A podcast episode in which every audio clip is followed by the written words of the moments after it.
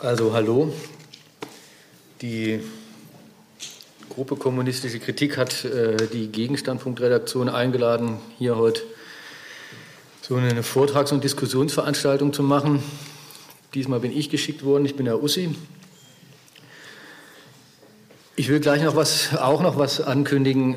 Zu dem Thema wird es dann in der nächsten Nummer unseres Heftes, die erscheint Mitte März, mindestens einen großen Artikel geben, der das ganze Themenfeld, äh, was ist eigentlich der IS, was will der, was für eine Art Krieg wird gegen den geführt, abdeckt. Und wahrscheinlich gibt es auch einen anderen großen Artikel noch, der sich mit dem Thema befasst, was ist eigentlich dieses, was das Abendland vom Morgenland ja angeblich unterscheiden soll. Ähm, gar nicht die Abwesenheit, sondern die Aufgeklärtheit von Religion, so wie wir sie pflegen. Das wird dann, wenn er fertig wird, äh, auch noch ein zweiter großer Artikel zu diesem ganzen Komplex sein. Gut. Diese Attentate von Paris, die sind jetzt über zwei, fast drei Monate her. Die waren am 13. November letzten Jahres. Und dazwischen bis jetzt ist so einiges passiert an öffentlicher und massenweiser Trauer, aber dann vor allem an Militärschlägen Frankreichs und äh, anderer Nationen gegen den IS. Eine ganze neue Runde Diplomatie hat eingesetzt. Ganz viel innereuropäisches äh, Verhandeln und Verändern ähm, der Verfassung in Frankreich und so weiter und so fort, der innereuropäischen Zusammenarbeit in Sachen Terrorbekämpfung und so weiter. Und wenn man für einen Moment mal zurücktritt geistig, dann kommt man eigentlich nicht umhin festzustellen, dass zwischen diesen beiden Punkten, einerseits diesem, diesem monströsen Blutbad von Paris und dem, was es für die Opfer unmittelbar bedeutet hat, was es für die Hinterbliebenen an menschlichem Entsetzen bedeutet hat, womöglich weiter bedeutet. Und dem ganzen Feld von Weltpolitik eine riesige Kluft liegt, dass es zwei Welten sind.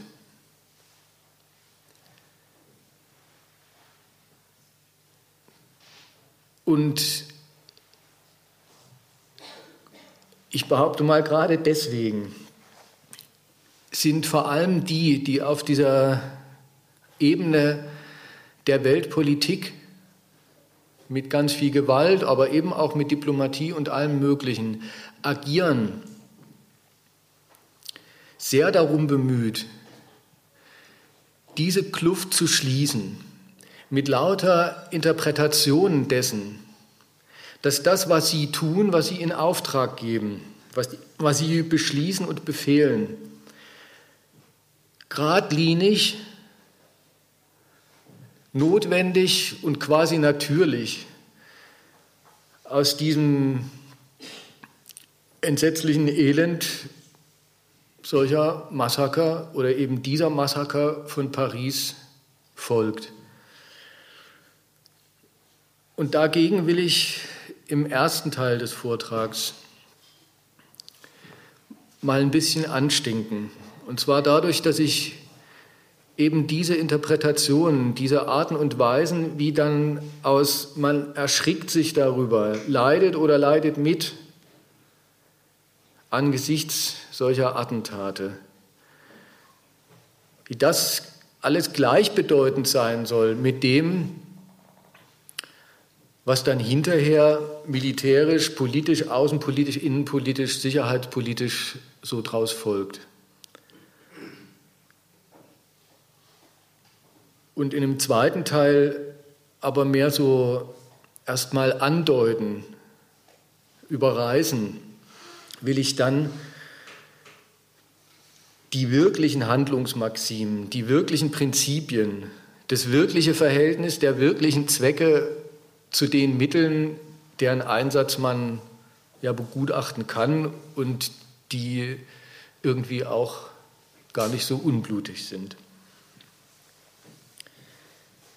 Na gut, fange ich mal an. Das, das erste, das ist richtig, das kennt ihr auch, das ist so ein Topos.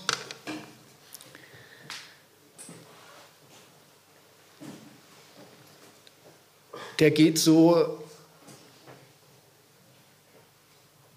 schon das Entsetzen, unseren Zusammenschluss, unsere Einheit und dann auch und erst recht das, was politisch und militärisch so ansteht, das sei Mann oder seien wir den Opfern schuldig. Das folgt aus deren Leid und dem Leid ihrer Hinterbliebenen.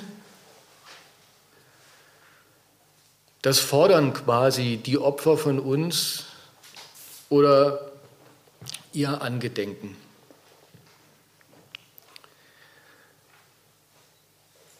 Und diesen ganz typischen, ja eben, es ist so ein Topos, da bin ich mir nicht zu schade, ihn mal nach der ganz banalen Seite hin bestreiten zu wollen. Nämlich so,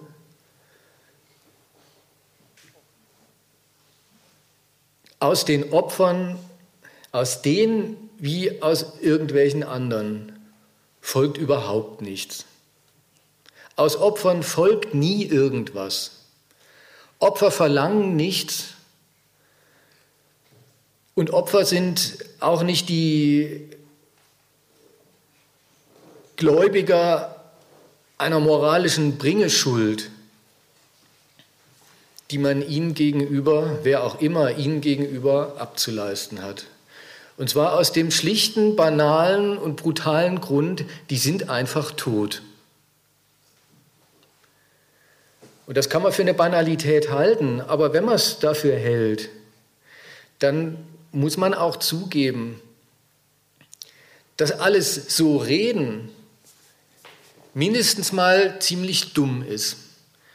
Und in der Mehrzahl der Fälle, nämlich dann, wenn es aus dem Mund von Politikern so tönt, ist es nicht nur sachlich falsch, das war gemeint mit dumm, sondern ist es gleich verlogen. Weil der Zweck solches Geredes ist ja auch eigentlich kein Geheimnis. Wer so hingeht und sagt, das, was er jetzt vorhat, das, was er tut, was er befiehlt, was er von anderen vielleicht verlangt oder eben, wenn er selber Hand anlegt, dann selber. Das wäre er den Opfern schuldig. Wer so redet, der befleißigt dich der offensivst möglichen Rechtfertigung dessen, was er tut. So ein Gerede, das ist gleich darauf gemünzt, dass jeder Einspruch, nicht nur widerlegt ist, bevor er überhaupt geäußert wurde, sondern gleich von vornherein moralisch im Abseits steht.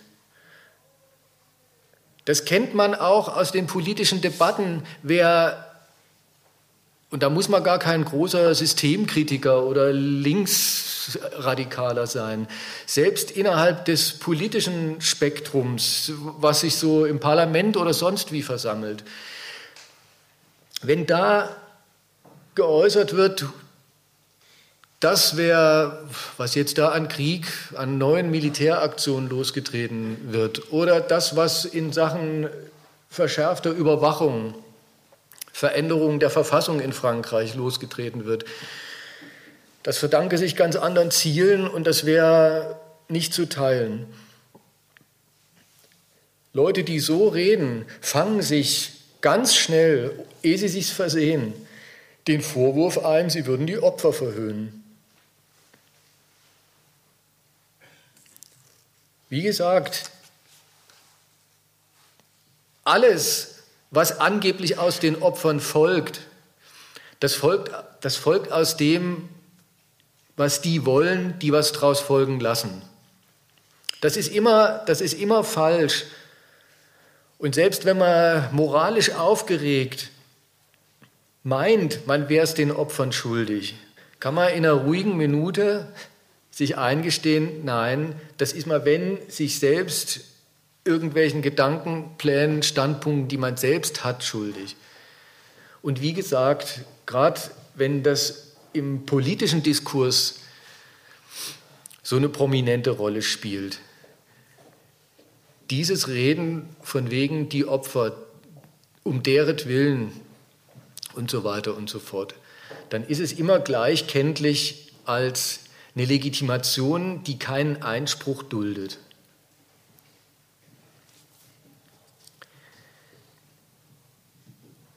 Das Zweite, was ich zu bedenken geben will, und das ist wie, das ist eigentlich wie die, wie die Nagelprobe auf das auf das Erste, was ich jetzt gesagt habe. Das ist in Frageform auch das, wie das Einladungsflugblatt einsteigt. Wieso soll das eigentlich so speziell aus diesen Opfern folgen? Und zwar angefangen vom menschlichen Entsetzen bis hin zu den Militärschlägen, die damit begründet, äh, die damit begründet werden. Wenn das wirklich, wenn das wirklich eine, die quasi natürliche Konsequenz wäre aus dem Stattfinden solcher Massaker, aus dem gewaltsamen zu Tode bringen von Leuten, die einfach irgendwo ihrer Tätigkeit nachgehen oder ihrem Hobby, ihrem Alltag eben. Wenn daraus schon wenn daraus nur folgen würde, das ist ein Entsetzen, dem kann man sich nicht entziehen, wenn das stimmen täte. Man käme von früh bis spät und von Montag bis Sonntag aus dem Heulen und Entsetzen überhaupt nicht mehr raus. Weil über, überall und jederzeit solche und ähnliche, in so einer Welt lebt man, Massaker stattfinden. Und schon gar nicht, auch das, auch das lässt sich ja äh, ähm, studieren. Folgt da notwendig oder natürlich, geradlinig, als ob es das Selbstverständlichste wäre draus, dass nach dem Stattfinden von so einem Blutbad sich irgendwelche Flugzeugträger in Bewegung setzen eine ganze Sorte Gipfeldiplomatie von Weltmächten losgeht und so weiter. Was haben, was haben die Opfer an sich, dass das bei denen daraus folgen soll? Und da will ich erstmal sagen, ja, an denen, an denen als Opfer die sind, wie gesagt, der Beweis dafür. An denen als Opfern liegt das ganz bestimmt nicht.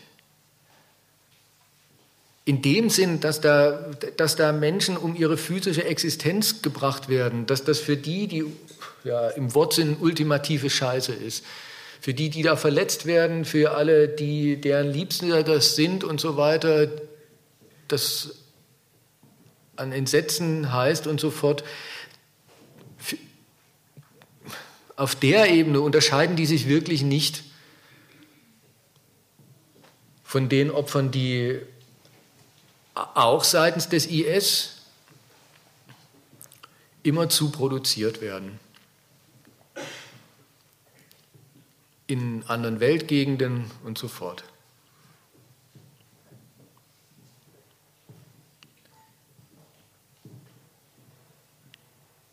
Und wem da jetzt vielleicht der Vorwurf einfällt oder selber auf der Zunge liegt, das wäre eine ganz zynische Aufrechnerei. Der soll den Vorwurf gleich wieder runterschlucken. Weil das keine Aufrechnerei ist, sondern wenn, ist es überhaupt, um in dieser arithmetischen Metapher zu bleiben, ist es keine Subtraktion, sondern wenn, ist es eine Addition, deren Summanden ich die Eigenschaft abspreche, ebenso unterschiedlich äh, ähm, es bewirken zu können, dass entweder was daraus folgt, die Tagesordnung der Weltpolitik auch nur einen Moment lang mal scheinbar vielleicht nur aus dem Trott gerät oder eben auch nicht. Es ist also schon wieder eher nicht an denen, die es da getroffen hat, dafür zu sorgen, dass dann hinterher passiert, was passiert. Aber so soll man sich denken. Und dann will ich jetzt mal dem ein bisschen nachgehen. Was haben sie denn so an sich, diese Opfer?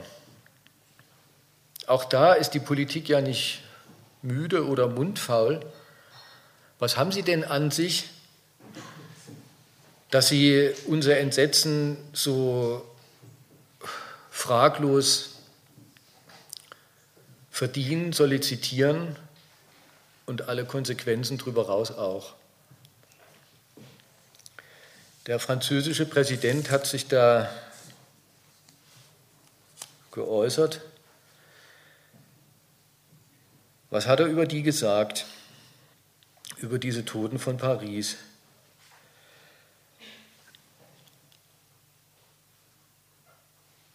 Ja, das erste, gleich im ersten Satz, hat er eigentlich, ähm, hat er eigentlich allem eine Abfuhr erteilt, was in die Richtung geht, es sind einfach Menschen. Und das macht man mit Menschen nicht und wenn man das mit Menschen macht, dann folgt eben das draus, äh, das kann man nicht aushalten und dann muss man Flugzeuge fliegen lassen. Er hat nämlich gleich am Anfang seiner Rede gesagt, dass wer da erschossen, getötet worden ist, das waren 30 des Nôtres, das waren 130 von den unseren. Das ist also offenbar, da muss ich überhaupt nicht äh, da muss ich gar nicht groß noch irgendwas nachweisen. Das ist offenbar die Eigenschaft, ganz generell, die die Toten von all den anderen Toten, die in dem Krieg seitens dieser Terroristen oder angerichtet durch andere anfallen, es sind Franzosen. Eben die unseren. Und dieses, das sind Franzosen und das sind die unseren, das füllt er dann im Weiteren mit noch ein paar Eigenschaften. Und er macht eine ganz, eigentlich eine ganz bezeichnende und auch eine ganz typische Reihung. Er sagt, die sind umgebracht worden und die verdienen dann auch, ähm, die verdienen unser, unser ganzes äh, Mitleid, Entsetzen und unser, unser Engagement, weil sie, das sagt er wörtlich so, weil sie das Leben waren, weil sie Frankreich waren, weil sie die Freiheit waren. Und dieser Dreischritt, für den ist es ja gar kein Dreischritt, für den ist es irgendwie einfach alles ein und dasselbe. Dem will ich jetzt mal ein bisschen auf den Zahn fühlen. Ihr kennt das auch von hier. Da sind wir alle angegriffen worden. Unser Lebensstil, mode vie auf Französisch, Und da soll man einerseits dann doch so ganz ans, ans Menschliche denken. Und soll sich vorstellen, und das kann man ja auch gut, vielleicht besser als bei irgendwelchen Afrikanern, die ähm, erschossen werden vom, vom IS oder, äh, oder libanesischen Schiiten, die von dem in die Luft gesprengt werden. Ja, ja, so in Paris sitzen, in einem Café und, oder in der U-Bahn fahren und da umgebracht werden, ja, da, das kann man sich reinversetzen als Mitteleuropäer schon eher und ähm, das, äh, ähm, das kommt einem gruselig vor. Und das muss man verhindern und das muss man rächen und so weiter und so fort.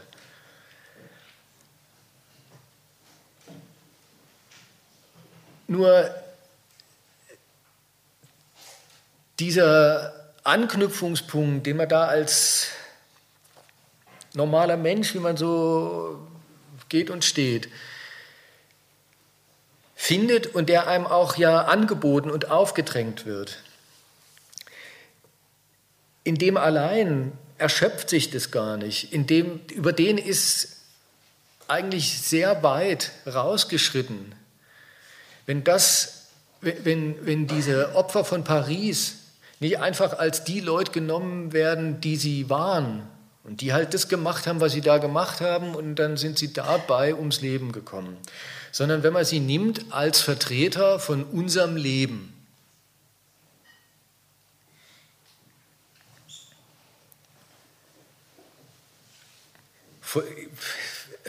sie verkörperten le bonheur de vivre, sie verkörperten das Lebensglück und so weiter und so fort. Lauter so ähm, hohe äh, Vokabeln und, und, und äh, Bilder benutzt er da.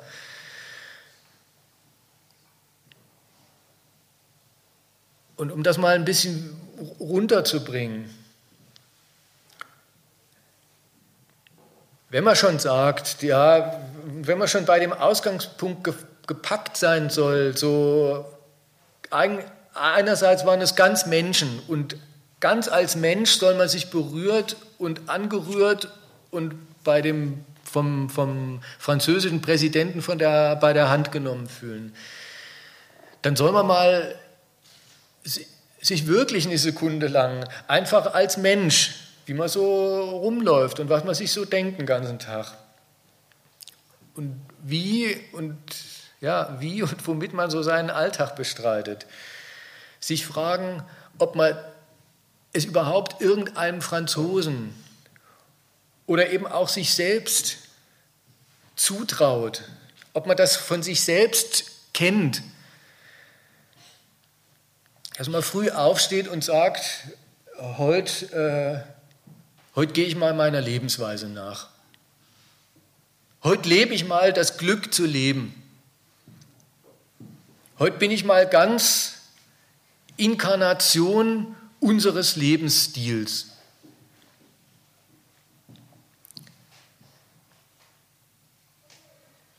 Ein Quatsch.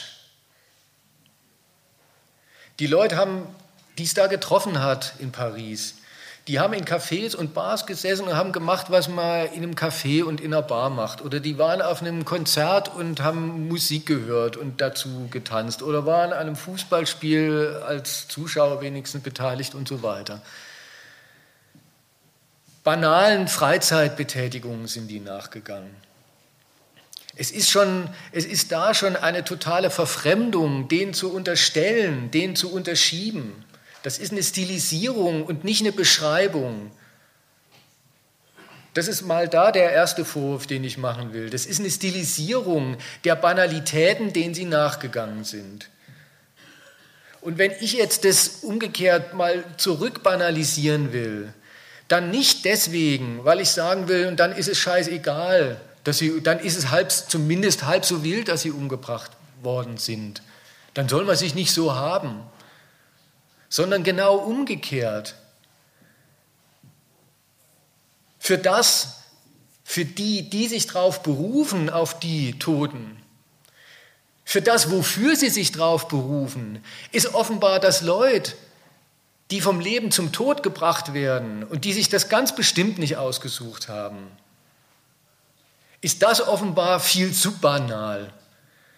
Das, was da gerechtfertigt werden soll, mit Verweis auf die, ist offenbar so beschaffen, dass es mit dem einfachen Verweis auf, ja Mensch, so eine Scheiße, sind wieder so eine Grausamkeit, so eine menschliche, offenbar nicht zu haben.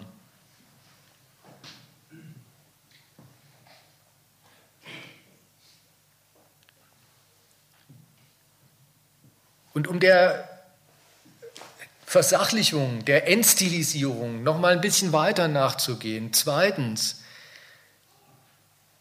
weiß ja auch jeder, wie gesagt, wenn man sich als Mensch angesprochen fühlen soll, dann soll man halt auch mal so ein bisschen normal ähm, und als Mensch sich, sich und das Leben so begutachten. Jeder weiß doch auch, dass das, wobei sie dann umgebracht worden sind, diese Betätigung, was der, was der Hollande in dieser Rede vorführt als, ja, das ist, das ist unser Leben, das ist, das ist Paris, eine Stadt äh, ähm, qui vibre le jour et qui brille la nuit, die am, am, am Tag vibriert und in der Nacht brilliert, also glänzt.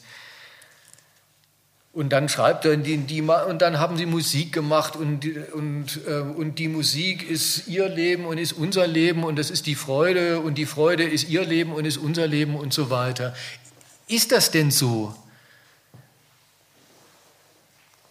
Also auch für die, für die Barbesucher und Restaurant-Essensgeher und, und, und, und Konzertbesucher. Auch deren Leben bestand doch nicht äh, darin, äh, ähm, bestand doch nicht darin, sich in Cafés rumzutreiben. Offen zu sein für, äh, für Treffen und äh, für neue Ideen, wie der, wie der das halt dann so, äh, wie der das dann halt so in, in, in, in diesen Farben malt sondern jeder weiß, dass das, was hier, was hier, was hier an Nachtleben stilisiert wird als genau das ist der Inbegriff unserer Lebensart, dass das für die aller, allermeisten Leute das kleine Stückchen Abfallprodukt ist des Lebens. Vielleicht führt das mal alles Mögliche Macht, aber wenn man sich fragt, wie, wie viele Tage in der Woche und wie viele Stunden am Tag man normalerweise so Zeit hat, auch als Pariser, seinen Vergnügungen nachzugehen, dann ist das, dann muss man schon sagen, dann ist das eher die Restgröße, jedenfalls nicht das Bestimmende des Lebens. Und umgekehrt, was, was dann das Bestimmende und das Allgemeine an unserem Leben und soll man sich französisch oder mitteleuropäisch oder abendländisch denken, tatsächlich ausmacht, das ist doch alles andere als vergnüglich. Und vor allem ist es überhaupt nicht dazu geeignet, ein so ein gefühliges Wir, so ein gefühliges Wir zu stiften.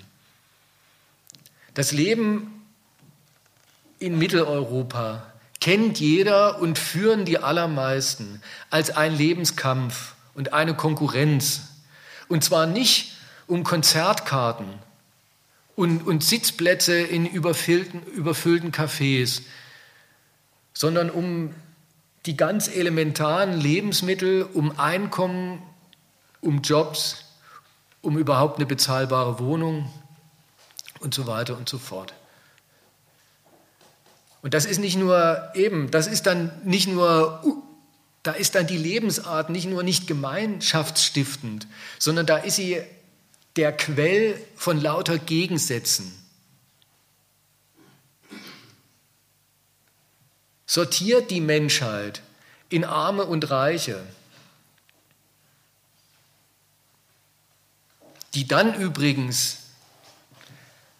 auch in den Arten und Weisen, sich von dem Scheiß zu erholen, alles andere als einen gemeinsamen Stil entwickeln. Gerade in Paris ist es eine ziemliche Geldfrage, in welchen, in welchen Lokals man sich rumtreibt, in welchen Lokalen man sich rumtreibt. Und über die, eben über die knallharten ökonomischen Gegensätze, aus denen unser Leben besteht, hinaus, vielleicht sogar noch viel mehr, sortiert sich dann die Menschheit in ihren Arten und Weisen, sich da einzufinden und zurechtzufinden und sich ihren Reim drauf zu machen, auseinander in lauter Subkulturen, die füreinander in aller Regel nicht nur nichts, sondern auch ziemlich viel Hass übrig haben. Was der, das macht er dann auch, der Präsident in seiner Rede, dann zählt er auf, wie unterschiedlich die Milieus gewesen sind, aus denen die Opfer herkamen, aus den Städten, aus den Banlieues und aus den Dörfern. Und das weiß man doch,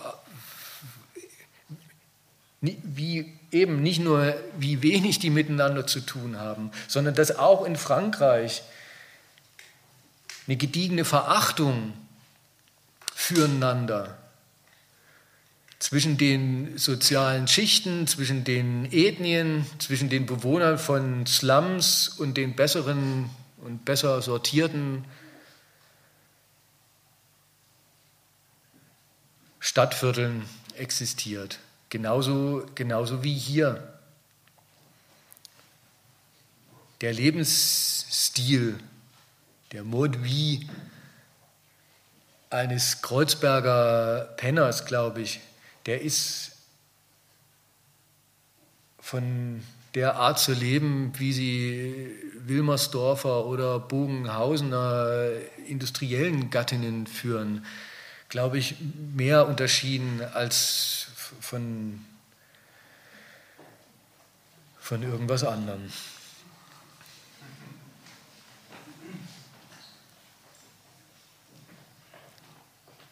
Was, was bleibt also? Was bleibt unterm Strich übrig von, was ist die Essenz, wenn sie es überhaupt gibt? Was ist die, was ist die Essenz von, unserem, von dieser Kategorie unserer Art zu leben?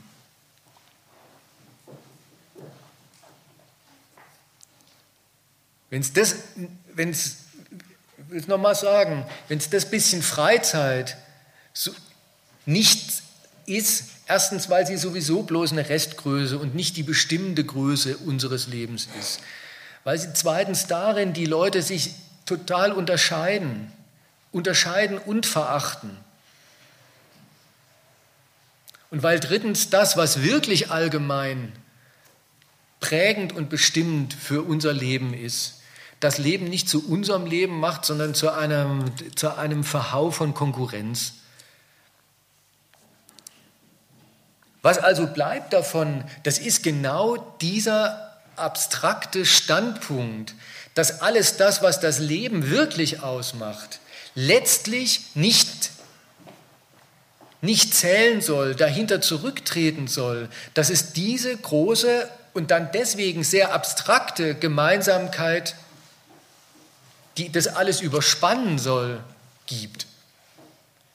Lebensstil, das ist nicht das, was die Leute das ist nicht das, was das Leben bestimmt, sondern das ist die, die Einbildung, das ist die Interpretation, das ist der Standpunkt, die Sichtweise, die man darauf, die man dazu einnehmen soll, die man darauf haben soll, der Blick, den man darauf werfen soll. Und der überall, wo es wirklich praktiziert wird, und zwar als das praktiziert wird, richtig eine eigene, eine eigene Aktivität in einer, eigenes, in einer eigenen Sphäre ist. Wie gesagt, einfach in einen Café zu setzen und Wein zu schlürfen, schon am Mittag, das ist, äh, das ist nicht französisch. Das macht, irgendein, das, das macht zum Beispiel der Kellner schon mal nicht, der einem diesen Wein bringt. Das macht ein französischer Automobilarbeiter oder irgendein Bürosesselfurzer auch nicht. Wenn man wirklich als Franzose irgendwas macht, genauso wie als Deutscher, dann sind es die bezeichnenderweise eben extra Anlässe, die es überhaupt nur dafür gibt, dass diese Einbildung auch mal wirklich wird. Ja, in diesem Stade de France, da hat, jetzt, da hat ja an dem Abend auch ein so ein Fußballspiel stattgefunden. Ja, das, ist eine, das ist so eine Art, wo es das mal gibt. Aber da brauchst du schon, da brauchst schon eigens eine Nationalmannschaft und ein Spiel. Feiertage werden vom Staat organisiert, die nur überhaupt nur dazu da sind, dass man sich als Franzose, Deutscher und sonst was fühlen, das leben darf und dann alles reinpacken darf und abfeiern darf, was man für den Lebensstil von uns allen hält.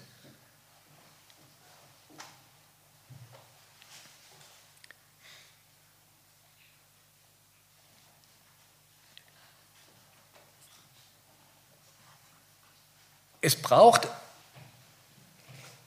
diese Verfremdung. Und das, ist, und das ist ihr Inhalt. Das ist, dann der, der, das ist dann der Gehalt von, das sind die unseren. Der moralische Gehalt von die unseren.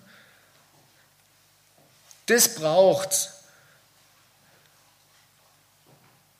als allererstes Mal, um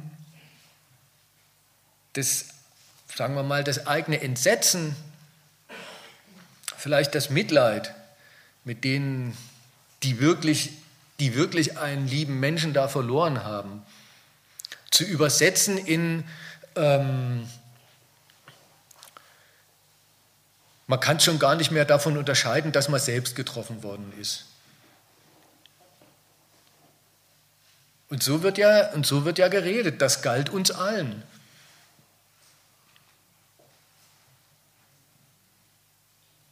Und nochmal, die Leute,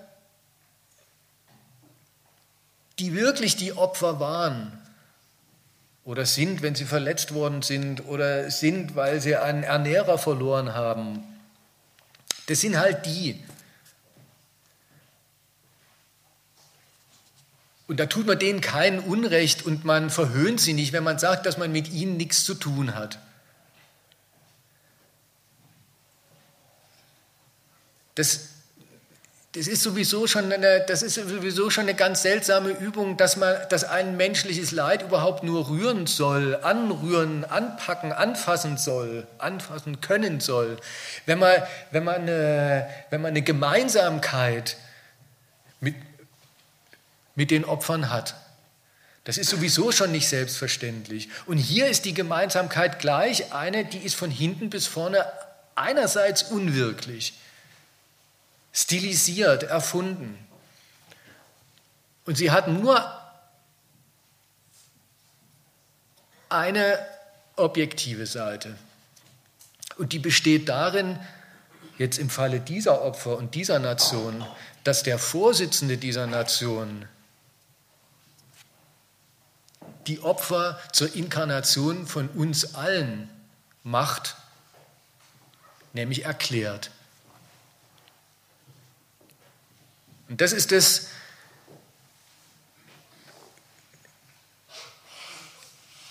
das ist das Moment des Zielführenden, des Absichtlichen, des Bezweckten und Zweckmäßigen an diesem dummen Gerede.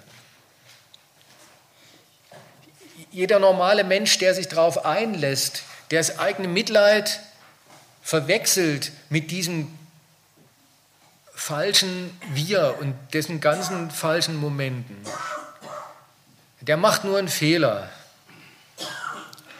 Der Hollande, der macht nicht einfach einen Fehler, sondern der will damit auf was raus, nämlich auf sich als Vorsitzenden der Nation, die er immer gleich als wir anspricht.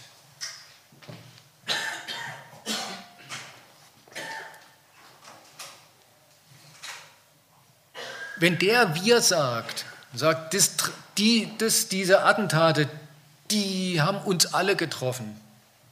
Wenn der sagt,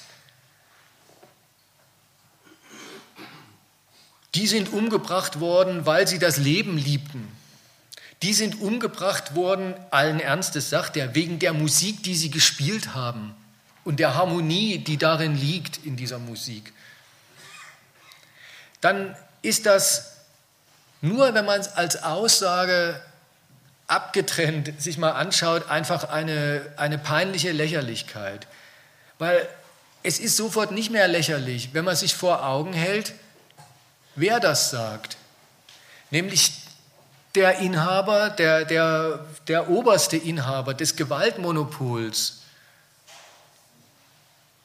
das diesen französischen Laden überhaupt zusammenhält und der qua Amt gültig definiert, was der Inhalt von wir ist. Und der deswegen auch gültig definiert, was die Opfer waren und was aus den Opfern zu folgen hat. Es ist also, wenn der das sagt, wenn der sich hinstellt und sagt, die waren Frankreich,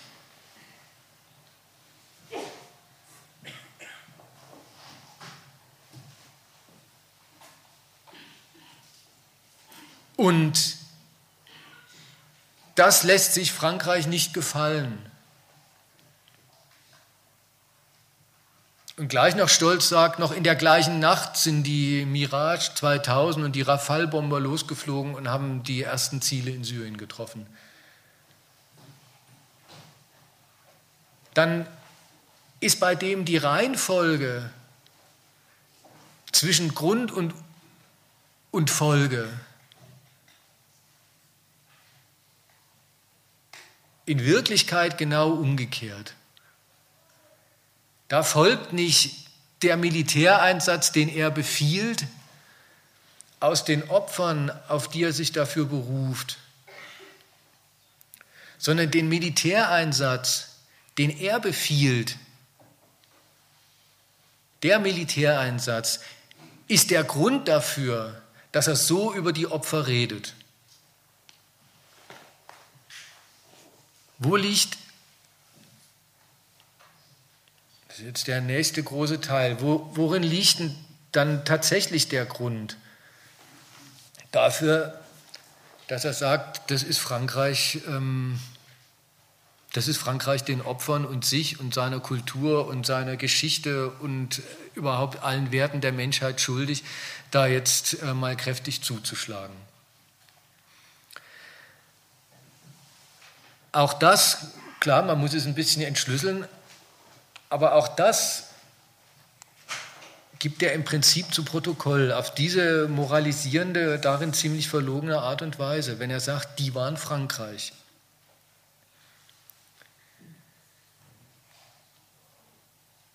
Das ist seine Ausdrucksweise dafür,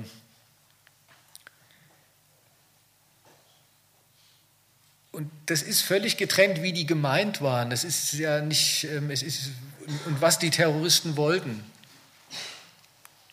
Aber es ist die praktische Definition und die qua Amtsgewalt dann auch verbindliche und folgenreiche praktische Definition der Opfer. Das waren Zweibeiner, Menschen der, sage ich mal, der Umdefinition dieser Leute zu Repräsentanten der französischen Nation, also zu Repräsentanten seines, Reg seines Regiments, seines Gewaltmonopols über diese Nation.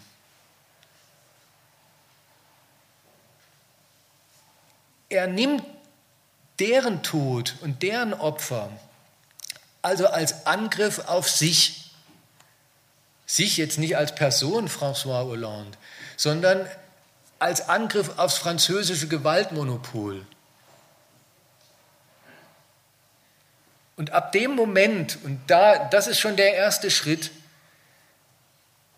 so bringt sich der, so bringt sich der Staat über dieses Gesums, die, die, die, die Leute, wie sie, wie sie gelebt haben und wie sie dann gestorben sind, äh, deren Leben erstmal umzufantasieren in ein praktiziertes, ähm, wir alle gehen unserem Lebensstil nach. Dabei von dem wirklichen Leben nichts mehr übrig lassen, alles, alles hinstilisieren zu einem großen, ähm, wir, wir, wir sind eine Gemeinschaft, die besteht darin, dass sie, dass sie eben nicht einfach sich den Notwendigkeiten eines kapitalistischen Alltags anpasst, dabei auf die Gesetze hört, die der Staat vorschreibt, sondern wir sind eine Gemeinschaft, die sich dadurch auszeichnet, dass wir das Leben leben, was, unser, was wir für unser Leben halten, frei gewählt, darin ganz wir selbst. Übrigens, das ist, dieses, das ist der, der Quell alles alles äh, patriotischen, sich unterscheiden Könnens und Wollens von anderen, bis hin zum äh, Rassismus dann der üblen Sorte. Das ganze Leben, was sich abspielt und wie gesagt, das eins ist, das ist diktiert von kapitalistischen Notwendigkeiten und von den Gesetzen des Staates, umzudeuten in so wie wir das, was wir tun den ganzen Tag und wo wir gegeneinander konkurrieren die ganze Zeit. Das, was wir tun, ist Ausdruck dessen, was wir sind. Und darin besteht unsere Gemeinsamkeit, darin sind wir ganz frei, ganz wir selbst. Und das wollten die uns wegnehmen. Und das, ist der, das sind die Schritte dahin, dass der Vorsitzende des Staats sich, also seinen Gewaltapparat, da ins Spiel bringt. und sagt also, als Exekutor dieser Wertegemeinschaft wollen wir doch alle der Opfer eingedenk das, was ich jetzt, was ich jetzt ansage. Ab da und darin schon ist jetzt alles, was die Opfer sind und was aus denen folgen soll, der Abklatsch dessen und darauf gemünzt, was das französische Gewaltmonopol sich schuldig ist. Und das Erste, was es sich schuldig ist, und da hat man dann auch den ersten Grund, was wirklich, was wirklich an dem IS stört, was den so unmöglich macht. Das ist eben, dass es sich am Gewaltmonopol des Staates vergangen hat. Das kann der nämlich nicht leiden. Das ist, das führt er vor, auch mit seinem, mit seinem Kampf gegen den Terrorismus, den er nach innen führt, führt der französische Staat vor, worauf die ganze, das ganze freie, zivilisierte Leben, auf das das Abendland so stolz ist. Die ganze Buntheit seiner Kultur. Man darf in, sogar in Death-Metal-Konzerte gehen. Man darf sie auch, auch für eine Form des Untergangs des europäischen Abendlandes halten, für einen schlimmen Ami-Dreck. Man darf ins Fußballstadion gehen, darf Fußball aber auch für, äh, als ein Proletenvergnügen missachten und so weiter.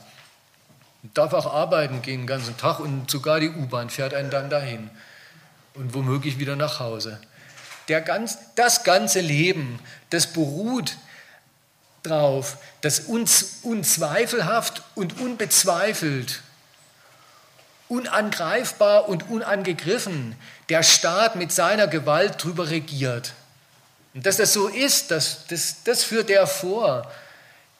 Jetzt spätestens in seinem Kampf gegen die Terroristen, wo er ganz viel, ganz schnell und ohne Federlesens ganz viel alltäglicher Normalität außer Kraft setzt.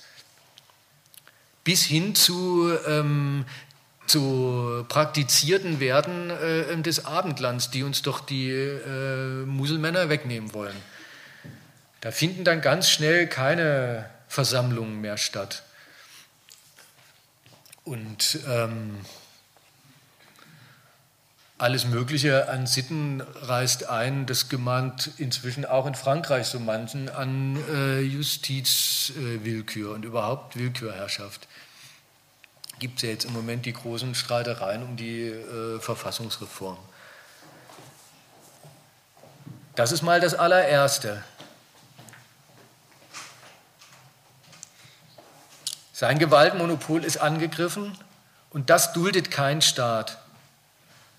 Das will das verletzte Gewaltmonopol will hergestellt, wiederhergestellt, heil gemacht werden mit aller Gewalt.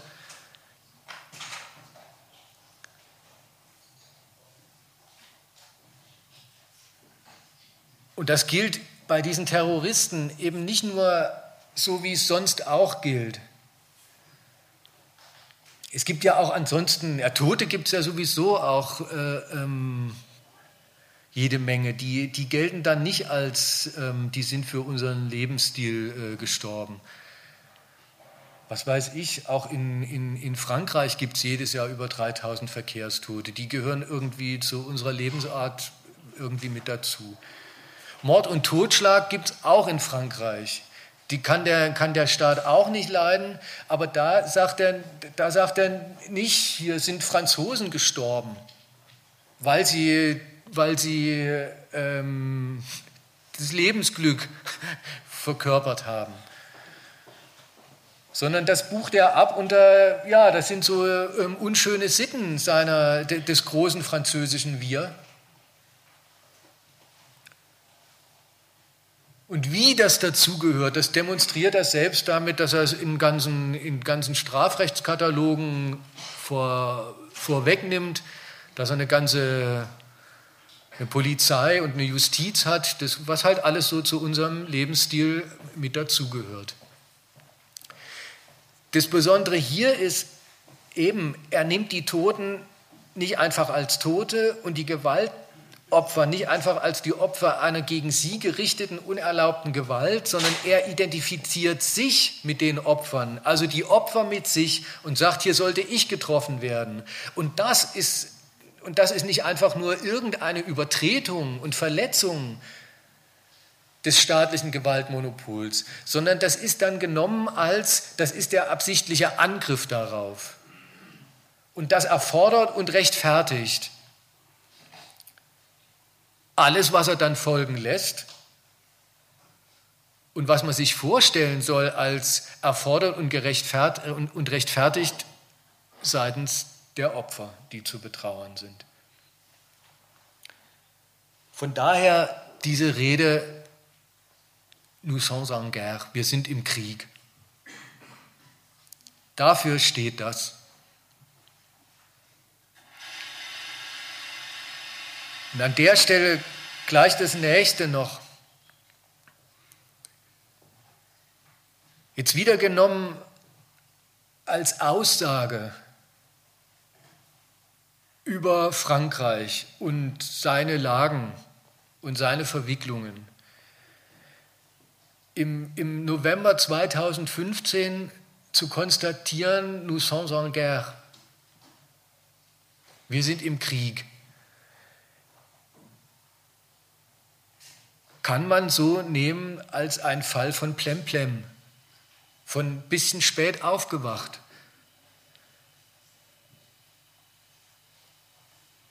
Mit Afghanistan, mit Irak, Libyen, Mali, allen möglichen kleineren Einsätzen in, in, in Afrika, von denen noch ganz abgesehen. ist doch Frankreich immer schon im Krieg, nämlich führt Krieg.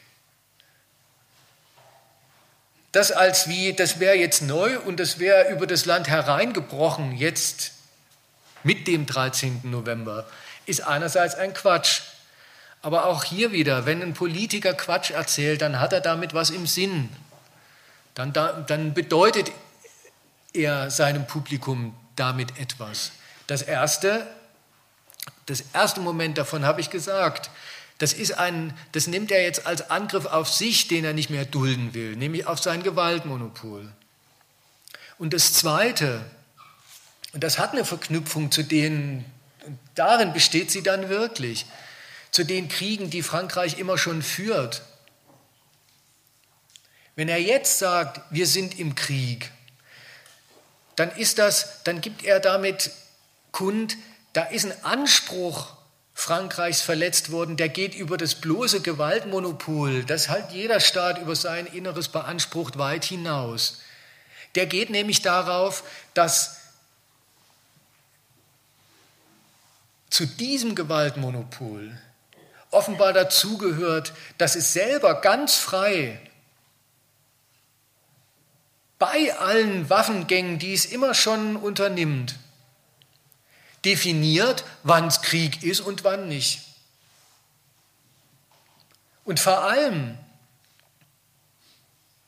beansprucht, bei allen Waffengängen und gerade deretwegen und für sie, nämlich für die Freiheit zu ihnen, beansprucht, dass es dabei unbelästigt sein will von irgendeiner Gegenwehr.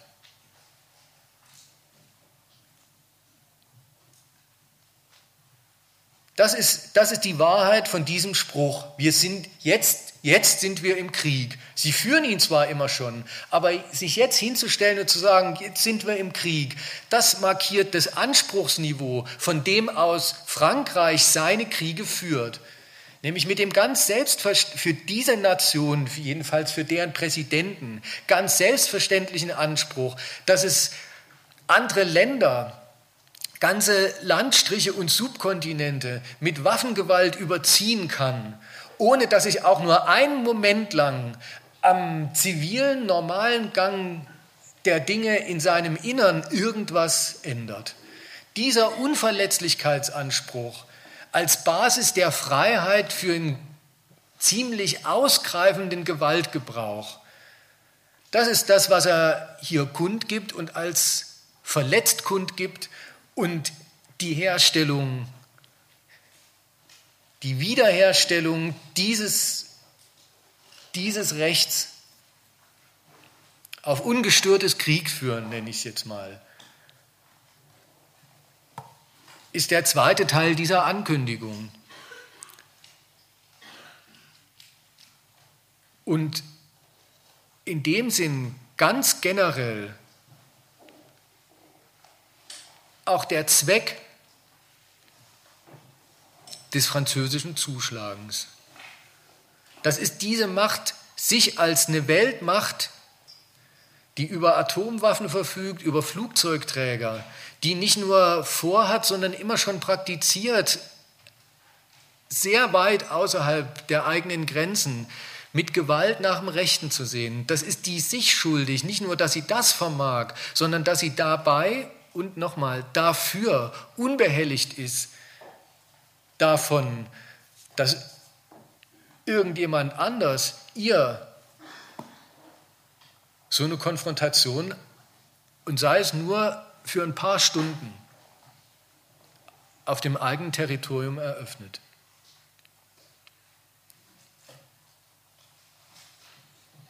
Das mal vielleicht als erstes ähm,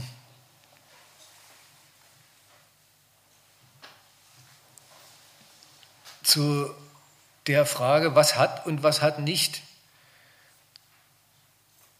das, was Frankreich nach den Attentaten an Militärmacht aufgeboten und, und, und, eingesetzt hat, mit diesen Opfern von Paris wirklich zu tun.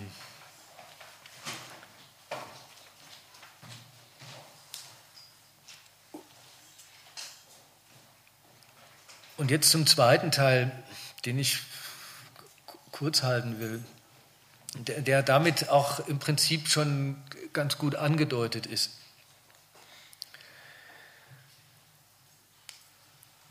Dieser ganze internationale Kampf gegen den IS, der damit ja gar nicht erst begonnen hat, sondern der damit richtig in eine neue Runde gegangen ist.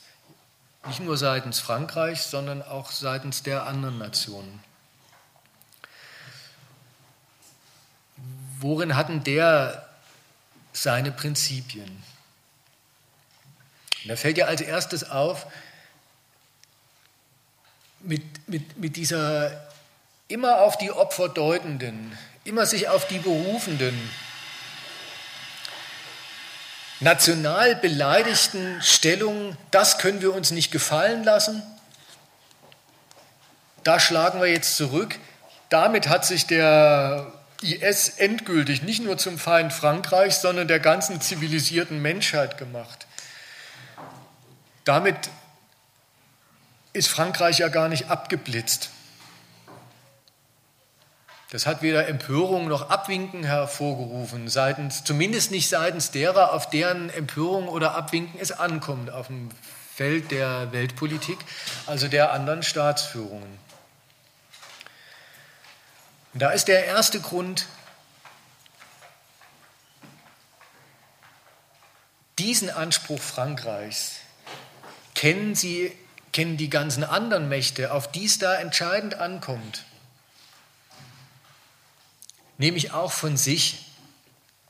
Darin liegt tatsächlich so etwas wie eine Gemeinsamkeit der staatlichen, der großen Weltmächte in Bezug auf den IS. Moderne Weltmächte teilen nämlich alle den Anspruch, Erstens klar, dass sich ein Angriff auf Sie als legitime Gewaltmonopolisten über das Leben in Ihrem Innern nicht gehört, sondern dass das gesichert zu sein hat, dass das anerkannt zu sein hat.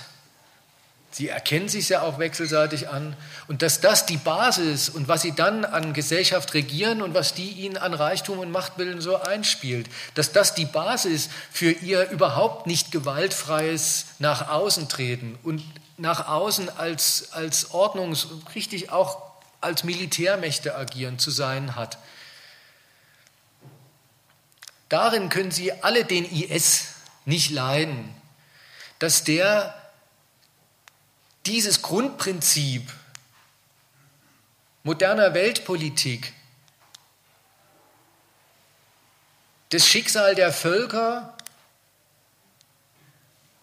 ihre Beziehungen auch ihre gewalttätigen und gerade ihre gewalttätigen Beziehungen haben nicht die Beziehungen der Völker zu sein, sondern die sind ausschließlich zu handhaben seitens der Gewaltmonopole, die sich anerkennend als solche anerkennend gegenübertreten. Das macht, der, das macht diese, diese Terror-NGO ganz Ganz praktisch bestreitet sie diesen Anspruch. Damit bestreitet sie auch den zweiten Teil dieses Anspruchs, den ich bei Frankreich ja schon kurz charakterisiert habe. Das Gewaltmonopol für solche Mächte heißt, in Ruhe Kriege führen. Woanders über Krieg und Frieden entscheiden ob man da überhaupt normales Leben führen kann. Für, für ganze Landstriche, gerade wenn man die großen Weltnationen nimmt, den Unterschied von Krieg und Frieden einfach jahrelang außer Kraft setzen, mit, in Form von unerklärten Kriegen, in Form von, von Drohneneinsätzen und so weiter und so fort. Ohne dass man auch nur annähernd zu was Ähnliches bei sich zu Hause befürchten muss.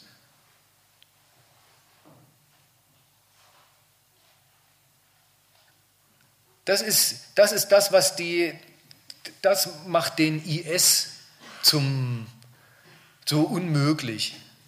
Das ist die Basis für diesen zumindest erstmal diplomatische, ja, ja, da haben die Franzosen recht, die verdienen sie alle unsere ganze Solidarität und es hat ja auch tatsächlich zu einem Stück ähm, verstärkter Bekämpfung des IS geführt, auf jeden Fall zu einer ganzen neuen Runde Diplomatie, dass, dass er die Bestreitung dessen ist, dass, das, dass Weltpolitik einzig in der Hand der eben anerkannte Gewaltmonopole und da auch nicht überhaupt irgendwer, sondern von ein paar Elitenationen zu liegen hat.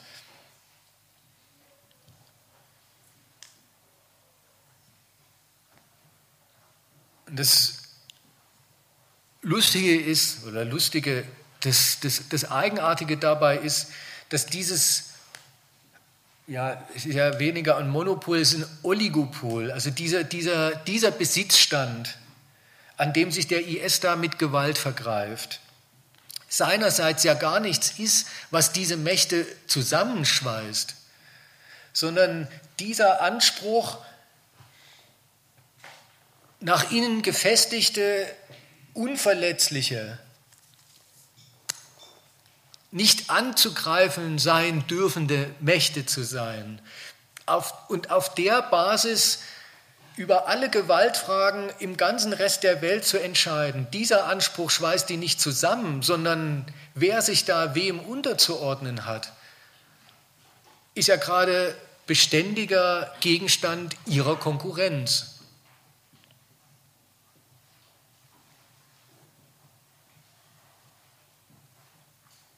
Das Eigenartige ist also, woran sich der IS vergeht, das, ist, das, das sind die das sozusagen Grundprinzipien oder das Grundprinzip der Konkurrenz um Weltmacht und Weltordnung. Dass die, die sich dafür befugt halten, so definieren, dass es ihre Angelegenheit zu sein hat, die sie nur untereinander gegeneinander auszumachen gedenken. In diese, in diese Konkurrenz, die, die Konkurrenz hat er angefangen zu stören. Nicht erst, dann endgültig, indem er, indem er in den Heimatländern, äh, in, auf den Heimatböden der, der Weltmächte ausgeführt oder versucht hat, da mal ein bisschen Blutvergießen anzurichten. Ein Bruchteil von dem, was die so hinkriegen. Aber bitte, nicht erst da, da endgültig, aber vorher schon, indem er Ach, diese Selbstherrlichkeit zum Beispiel, mit der der Westen zwei Länder gleichzeitig in Grund und Boden entweder selber mit Krieg überzieht oder mit Krieg überziehen lässt, Irak und Syrien. Und zugleich darauf besteht, das sind zwei getrennte Töpfe, in denen es so köchelt. Diese erste große Aufmerken, das erste große, was sind denn das, was sind denn das für Menschheitsfeinde, diese ISler? Das hat eingesetzt, als der IS seinerseits praktisch Hand an diese Grenze gelegt hat und gesagt hat, nein, das ist ein Schlachtfeld. Angefangen hat zu stören, das Verhältnis von, von Paten, von Helfern, von Helfershelfern in diesem ganzen gewalttätigen Verhau da im Nahen Osten. Und wie gesagt, dabei ist er ja nicht stehen geblieben. Er macht sich zum, zum, zur Quelle der Inspiration und auch der Finanzierung von Terroristen weit über die Grenzen Iraks und Syrien hinaus, bis nach Afrika, bis nach äh, Süd- und Mittelasien hinein. Und schon da ähm, und auch da äh, ähm, mit ist er aus, dem, äh, aus der Sicht von kriegführenden Weltmächten ein, ein ein Ding der Unmöglichkeit. Einfach ihre Kriegsherde zum Anlass nehmen,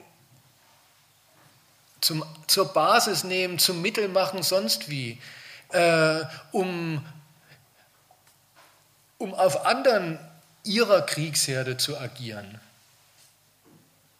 Das, das verbitten die sich eine Verknüpfung herzustellen zwischen, ähm, zwischen, zwischen, macht er ja, zwischen dem westlichen Einsatz in Irak und Syrien und dem westlichen Einsatz in Mali zum Beispiel oder in Afghanistan.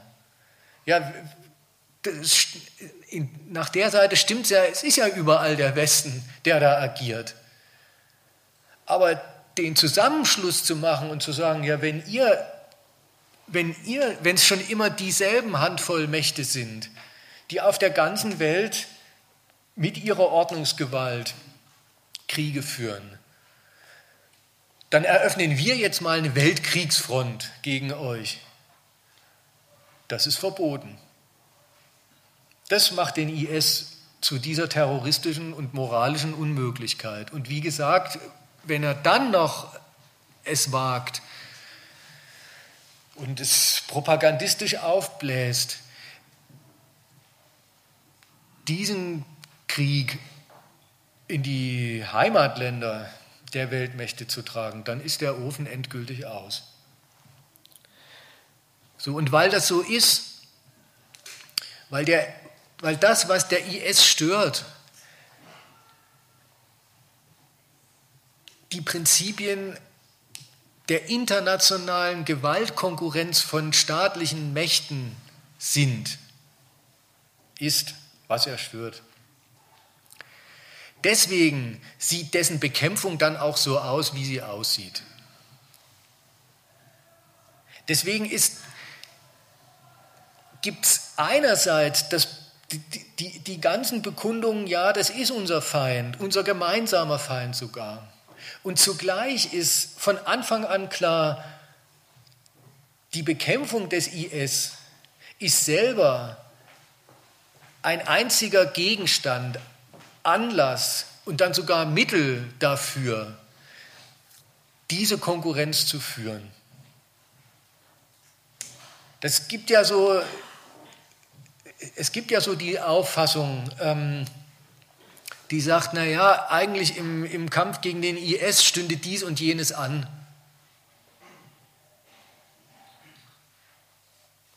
Aber weil jeder, weil alle Mächte, die dafür für einen wirksamen Kampf gegen den IS ähm, unverzichtbar sind, ihre, ihre eigene Rechnung verfolgt, kommt der, kommt der Kampf äh, nie zustande. Zwar setzen sie es auf die Tagesordnung, und das ist jetzt im Moment der wichtigste Tagesordnungspunkt der internationalen Politik, aber dann denken sie doch wieder bloß an ihre, an ihre Konkurrenzaffären und relativieren an den, den gemeinsamen Kampf, um den es eigentlich zu gehen hätte. Solche Beschwerden gibt es. Und gegen die muss man sagen, es ist genau umgekehrt.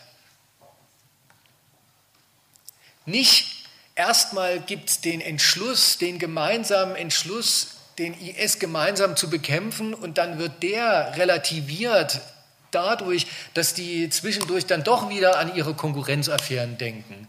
Mächte wie Frankreich, die USA, Russland, Saudi-Arabien, Iran und so weiter. Es wird einem ja alles äh, brühwarm und, und seitenweise ähm, aufgetischt. Sondern es ist genau umgekehrt.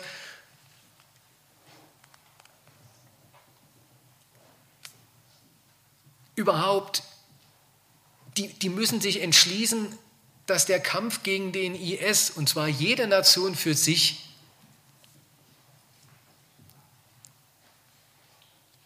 Mittel ist für ihre Konkurrenz. Das macht überhaupt, das setzt überhaupt den Kampf gegen den IS auf das, was dann internationale Tagesordnung heißt. Das, das verleiht dem überhaupt äh, ähm, diesen Stellenwert. Das will ich, will ich nur zwei Beispiele nennen. Das eine ist, das hat man auch an, an Frankreich selber studieren können. Das ist, wenn man so will, die dritte, die, die, die dritte Dimension, das dritte Bedeutungsmoment von Nous sommes en guerre. Wir sind im Krieg. Das ist eine, eine Grußadresse nicht an den IS, weil den grüßt man mit äh, lasergesteuerten Bomben und Drohnen und so weiter, sondern an alle Verbündeten. Nämlich die Ansage, das ist jetzt für Frankreich der allerwichtigste Punkt auf der Tagesordnung, diese, dieses sich neu aufbauen als eine Macht, die sich erstens solche Überfälle nicht gefallen lassen muss und die zweitens in der Lage ist und das vorführt, wenn sie denn sich dazu entschließt, so einen Überfall zum Anlass zu nehmen, das Ganze erstens militärische und dann auch politische, äh, die ganze militärische und auch politische und diplomatische Kriegslage völlig neu aufzurollen. Dazu gehört sowas wie das Einfordern von Solidarität. Einerseits und zugleich das darauf bestehen, das machen wir mit unseren Flugzeugträgern. Ja, also wenn, wenn wenn es wirklich aus den Opfern folgen sollte oder wenn es wirklich einfach darum ginge, naja, man will den IS ausräuchern, da ist überhaupt nicht abzusehen, warum das nicht mit amerikanischen Flugzeugträgern, die doch da alle Nasen lang schon rumfahren und schippern, genauso gut gehen sollte. Sondern der Machtbeweis, den sich Frankreich schuldig ist und für dies diese Attentate zum Anlass, für den es diese Attentate zum Anlass nimmt, der ist der Grund dafür, dass es dann auch ein französischer, der große und größte französische Flugzeugträger sein muss mit französischen Flugzeugen und so weiter. Daher kommt dieses einerseits sich aufbauen als wir mit unseren Mitteln setzen völlig neue Fakten auf dem Schlachtfeld. Und zugleich nicht dann sagen, ja, bleibt ihr zu Hause, wir brauchen euch nicht. Zugleich einfordern, was dann mit dem Stichwort Solidarität benannt, aber in der Sache Gefolgschaft ist. Dazu gehört auch, dass den Franzosen sofort eingefallen ist, wenn wir sagen, wir sind im Krieg, dann sind wir erstens nicht einfach betroffen, sondern dann führen wir den. Das heißt dann, wir führen ihn. Zweitens, wir führen ihn nicht einfach, sondern wir, sondern wir führen ihn an. Und die anderen laufen uns nach. Das ist der Inhalt von Solidarität, habe ich ja gesagt, die sie deswegen, die Franzosen, nicht von der NATO eingefordert haben. Und zwar schlicht aus dem Grund, weil wenn wenn irgendein Mitglied die NATO um Beistand bittet, dann ist klar, wenn die den wirklich leistet, dann wird der Krieg, der da geführt wird, unter Führung der NATO-Führungsmacht geführt, nämlich der USA.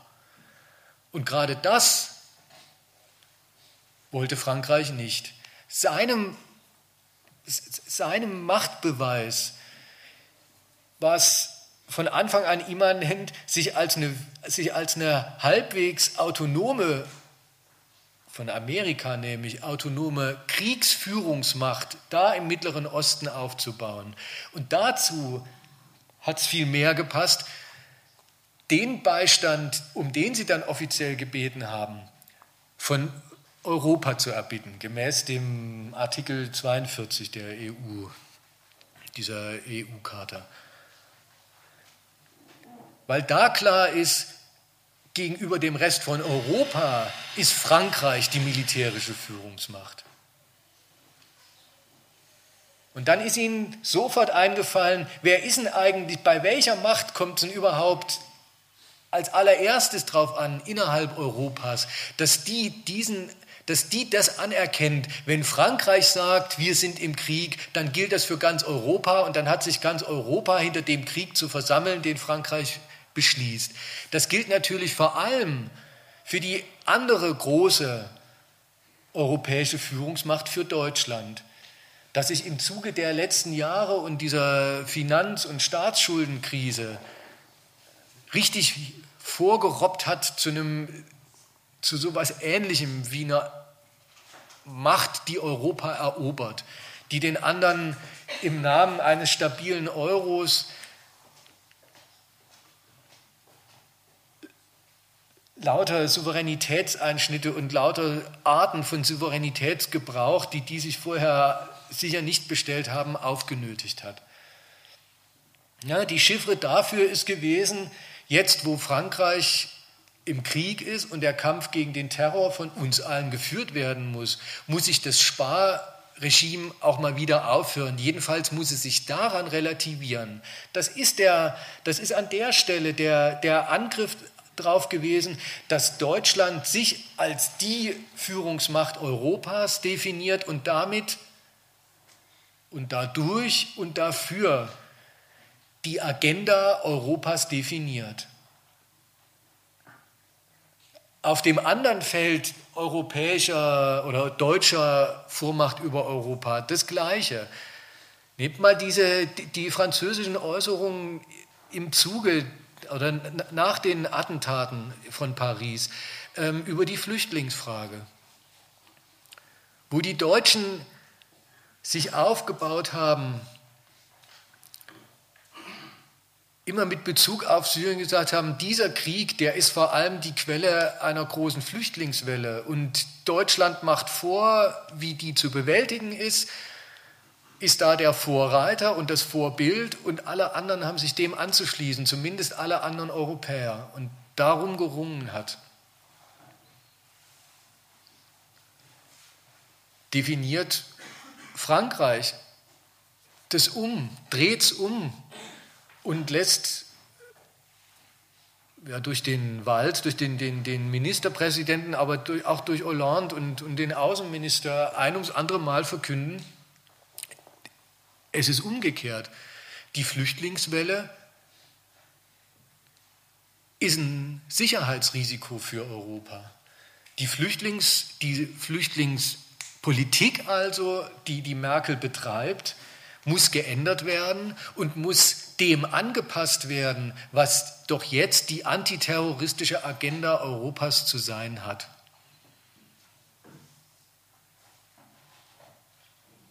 Und das andere prominente Beispiel für das Verhältnis von IS, Kampf gegen den IS als gemeinsamen Berufungstitel und dem, worum es dann geht,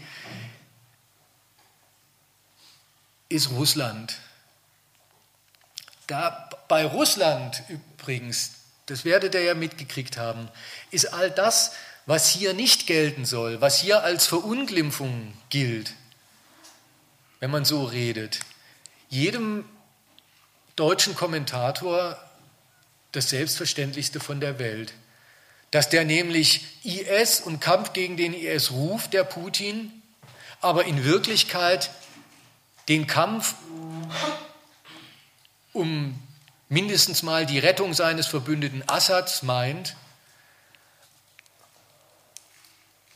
die sind auch nicht so dumm festzustellen, dass dieser Kampf um die Rettung des Assad, dieses Verbündeten Russlands, dieses Assad-Regimes oder dieses Rumpfs, der da noch übrig geblieben ist, von Russland auch viel, viel ausgreifender gemeint ist, nämlich es ist der exemplarische Kampf darum, wieder und ganz neu als eine Mitweltordnungsmacht vom Westen, insbesondere von den USA, anerkannt zu werden. Dafür beruft sich auf den IS. Und es ist klar, die Berufung führt nicht dazu. Es ist wie bei Frankreich, da kann man, da kann man plärren und sagen, wir sind im Krieg, wir sind Opfer, das geht nicht, das darf man sich nicht gefallen lassen. Eindruck macht das nur in dem Maße, dann wenn und in dem Maße wie man dem wirklich Taten, nämlich Gewalttaten folgen lässt. Und so ist es dann auch bei Russland anders als behauptet und, und, und problematisiert wird bei uns in der Presse. So ungefähr, das geht ja dann, das Gerede geht so, Scheiße, für den gemeinsamen oder für, für den wirklichen Kampf gegen den IS brauchen wir die Russen und jetzt müssen wir, deswegen müssen wir womöglich Abstriche an deren, an deren Bekämpfung machen müssen uns gefallen lassen, dass es seinen, seinen Verbündeten Assad äh, ähm, unterstützt und wieder gegen die Rebellen in die Offensive bringt und so weiter. Auch da ist es genau umgekehrt. Es ist nicht der, der Wille, auf jeden Fall den IS zu bekämpfen, der sich dann auf Russland verwiesen sieht. sondern es, weil Russland sich mit aller Macht, nämlich mit aller Militärmacht, mit aller zerstörerischen und tödlichen Militärmacht in Syrien aufgebaut hat, darum und in Bezug darauf sieht sich der Westen oder die westlichen Mächte jetzt in der Not, damit irgendeinen Umgang zu finden. Und so weiter und so fort. Das kann man dann durchgehen durch alle. Ähm, es wird einem ja einerseits immer unterbreitet, welche Kalkulationen durch welche Macht, äh, in aller Regel sind es immer die anderen, äh, Rolle, eine, eine Rolle spielt. Und das ist, wenn man es als, als Beschreibung dieser Kalkulation nimmt, in, in aller Regel noch nicht mal falsch. Es ist nur genau umgekehrt zu lesen. Eben das Verhältnis von der Konkurrenz, die sie führen, und dem, dass sie dabei den IS bekämpfen. Nochmal und zum Abschluss. Es ist die Ungestörtheit ihrer sehr elitären Konkurrenz um die Vorherrschaft auf der Welt, die dieser Verein stört. Das ist der Grund, der Gehalt der Definition des IS als Menschheitsfeind. Eben, er ist dieser imperialistische Störfall. Und deswegen wird dessen Bekämpfung nicht durch diese Konkurrenz, die er stört, relativiert oder gar verhindert, sondern gibt es den Kampf gegen den IS nur in der Weise und in dem Maße, wie die daran beteiligten Nationen kalkulieren, dass es ihre konkurrierenden Anliegen gegeneinander irgendwie voranbringt. Punkt. Jetzt müsst ihr mit Saalmikrofon diskutieren. Ja,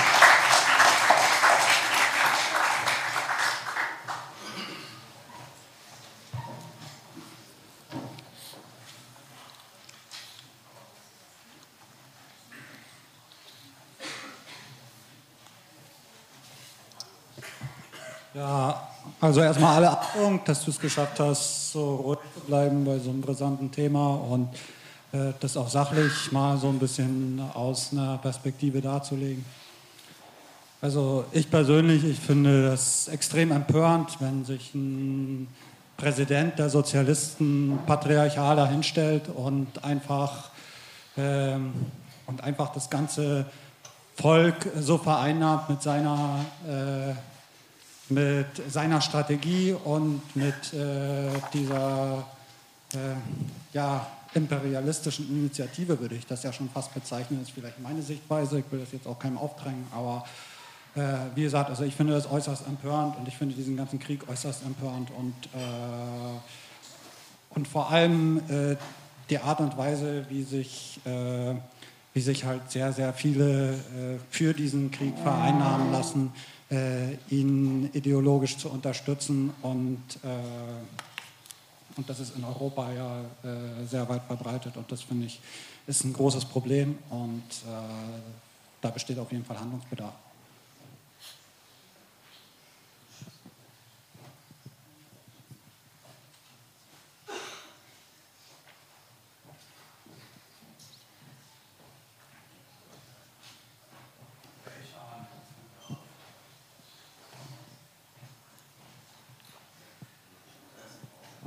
Du musst laut reden.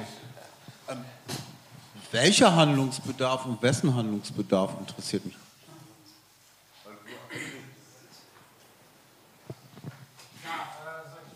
Ja, klar.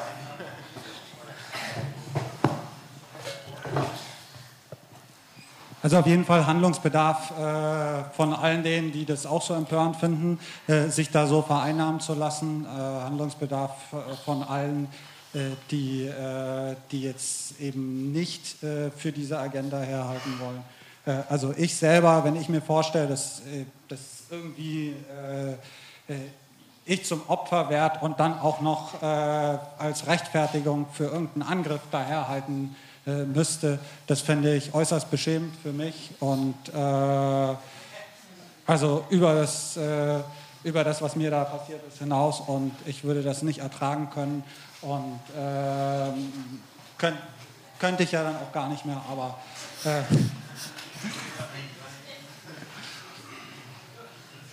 naja, also äh, deswegen meine ich, da besteht Handlungsbedarf und äh, die Leute, die sich damit nicht identifizieren können äh, und die das empörend finden und die auch meinen, dass, dass diesem Leid und Elend ein, ein Ende gesetzt werden muss, dass man nicht immer nur äh, mit Rache argumentieren kann, sondern dass man auch mal, äh, dass man auch mal äh, mit Verständnis reagieren muss und die Situation, ähm, die Situation ähm,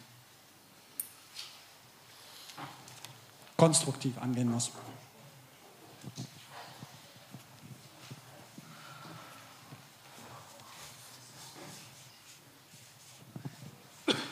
Ja, es passt vielleicht auch dazu. Ähm, also du hast am Anfang gesagt, äh, dass die Opfer ja tot sind, insofern sich auch nicht mehr äußern können.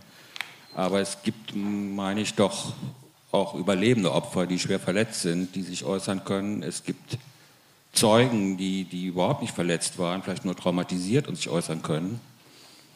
Und ich denke mal, dass die Medien dann auch da mit ein Spiel spielen, in dem sie äh, äh, versuchen, da nur Meinungsäußerungen zuzulassen oder zu publizieren, die sozusagen in ihrem Interesse sind.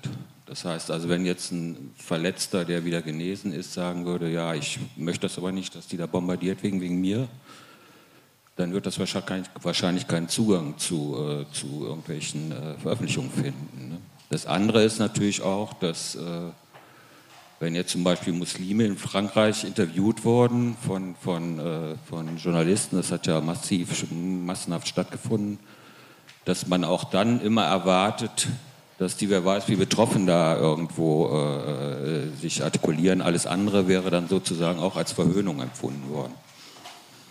Und das Dritte wäre, dass natürlich alle, die sowieso interviewt werden, sagen nach einer gewissen Karenzzeit, ja, wir lassen uns das Feiern oder das Fan sein oder das Konzert besuchen oder das Freitagabendvergnügen eben nicht äh, vermiesen von sowas. Ne?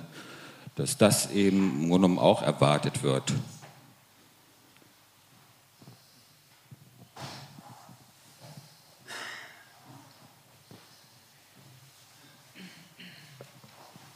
Ja, erstmal danke für den langen und ausführlichen Vortrag. Äh, gab sicherlich Argument, einige Argumente und Punkte, wo ich dir zustimmen würde.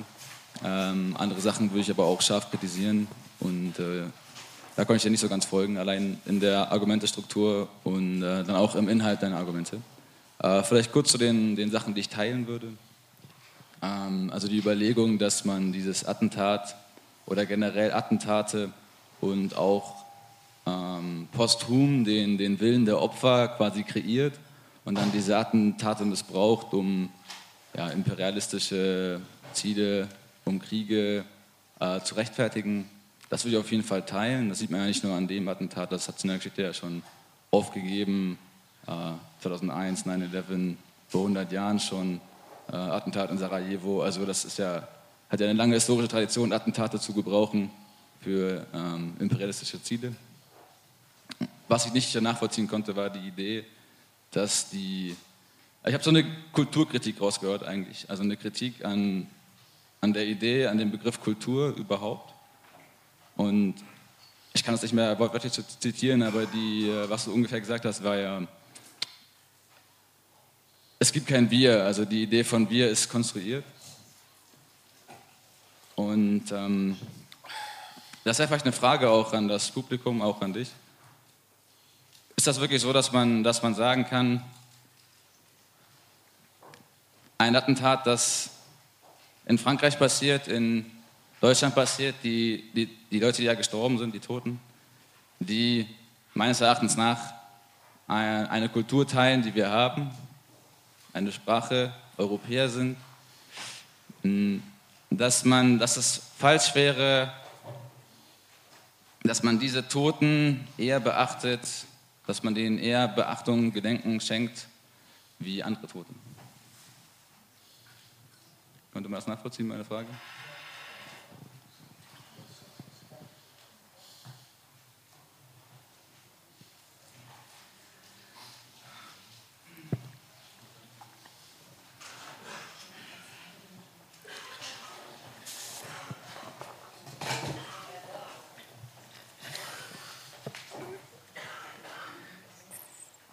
Ich äh, es mal von hinten nach vorne ähm,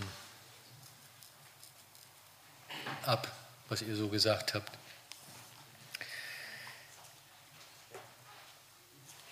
Das erste ist, also nur um das nochmal klarzustellen, es wäre schon, es wäre schon gar nicht richtig zu sagen, Attentate werden für irgendwas missbraucht, weil der, diese Vokabel oder diese Formulierung streng genommen unterstellt, jedenfalls insinuiert, nahelegt, dass es auch einen Gebrauch gibt, der dann korrekt wäre. Ein Attentat hat stattgefunden aus. Und bei diesen Attentaten sind alle, sind die Gestorbenen, die, die ausgeführt haben, sind tot. Und die, die sie umgebracht haben, sind auch tot. Jeder Bezug darauf, der dann sich so formuliert, aus denen folgt und so weiter und so fort. Jeder Bezug darauf ist immer interessiert. Von daher, es gibt, keinen, es gibt keinen korrekten, keine korrekte Berufung auf Opfer im Unterschied zu einer, zu einer nicht korrekten. Ja, und wenn einer, wie er gesagt hat, ähm, verletzt worden ist, äh, ähm, das überlebt hat, dann ist es allemal, ist es auch bei dem eine Frage seines, seines Verstandes, was er daraus folgen lässt. Was, was er sagt, was jetzt anstünde. Und da qualifiziert das, was so ein nochmal mit dem Leben davongekommenes Attentatsopfer im Nachgang für gute oder schlechte Konsequenzen hält. Nicht allein der Umstand das schon für korrekt, nur weil er ähm, nur weil er ein Opfer war. Jedenfalls die Verwechslung, die Verwechslung von dem, was man da als Mensch oder was da Menschen erlitten haben, mit, mit dem, was dann ja gar nicht Menschen, was nie einfach Menschen daraus folgen lassen, sondern entweder Staaten oder es folgt eben gar nichts draus. Die Verwechslung, ist immer falsch. Egal, ob sie von jemandem kommt, der, dem es der wirklichen Bein abgerissen hat, der einen kennt, der dabei umgekommen ist, oder der mit denen anders als als Zeitungsleser oder Nachrichtengucker überhaupt nichts zu tun hat.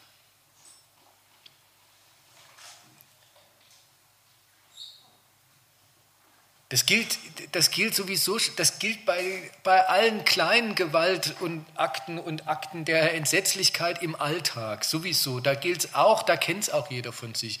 Nur ausgerechnet da soll immer das eine so stringent aus dem anderen folgen. Das ist, äh, ähm, das ist absurd. Eine Nation, die, ähm, die man immerzu darauf hinweisen muss, übrigens auch öffentlich, wenn jemand verdroschen wird in der U-Bahn, da soll man nicht weggucken, soll wenigstens die Notbremse ziehen. Wo das notwendig ist, weil immerzu weggeguckt wird. Eine Nation, der deren, deren Normalbürger äh, ähm, sich total sicher sind, wenn sie wieder durch drei Wände hören, dass der Nachbar seine Frau verprügelt. Dann ähm, ruft man höchstens die Polizei, aber lieber mischt man sich gar nicht ein. Die sagt, äh, Gewalt kann sie nicht sehen und jetzt muss unbedingt was draus folgen. Da lache ich, äh, da würde ich laut draus lachen, wenn drüber lachen, wenn es zum Lachen wäre. So ein Quatsch. Das stimmt nicht. Das weiß jeder von sich und dann gilt es auch kollektiv. Dann ist es eben nicht einfach das menschliche Entsetzen und Leiden, sondern dann ist es dessen Interpretation im Lichte von was ganz anderem. Und dieses ganz andere, Kultur, und Gemeinsamkeit und so weiter und so fort.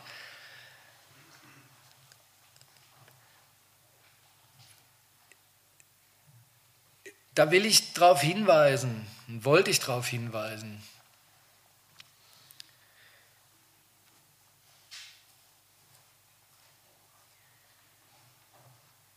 Erstmal auf den banalen Unterschied. Gleiche Gewohnheiten sind keine Gemeinsamkeit.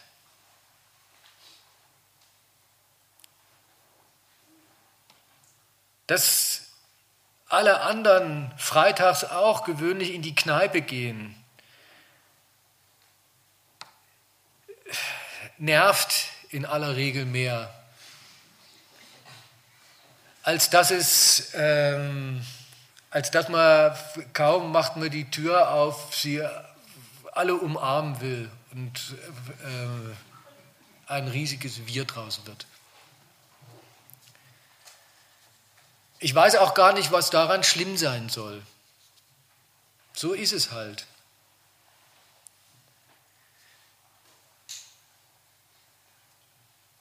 Aber nicht nur das. Ich möchte auch darauf hinweisen, habe auch schon darauf hingewiesen und wiederhole das hiermit dass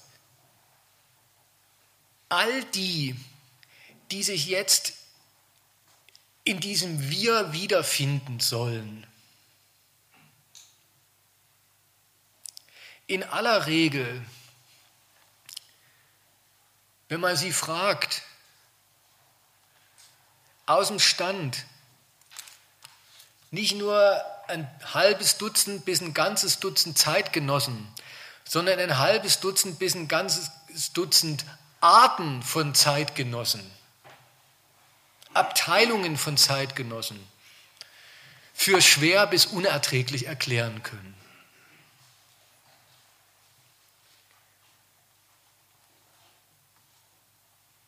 Das hat seine absurden Seiten,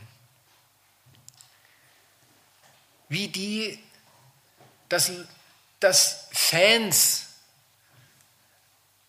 einer Fankultur anderen ihre Musik nicht nur lassen, sondern sie dafür verachten. Das weiß auch jeder von sich, dass Volksmusik scheiße ist. Oder Death Metal, wie gesagt, entartet oder irgendwas.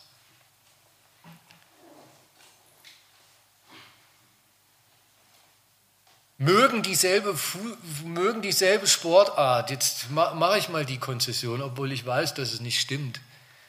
Aber hauen sich regelmäßig, wechselseitig auf die Schnauze, nur weil die anderen einem anderen Club anhängen. Kennt der Unterammergauer seine Witze über den Oberammergauer? Der Hesse über den Bayern, der Berliner kann ja den Schwaben nicht leiden. Und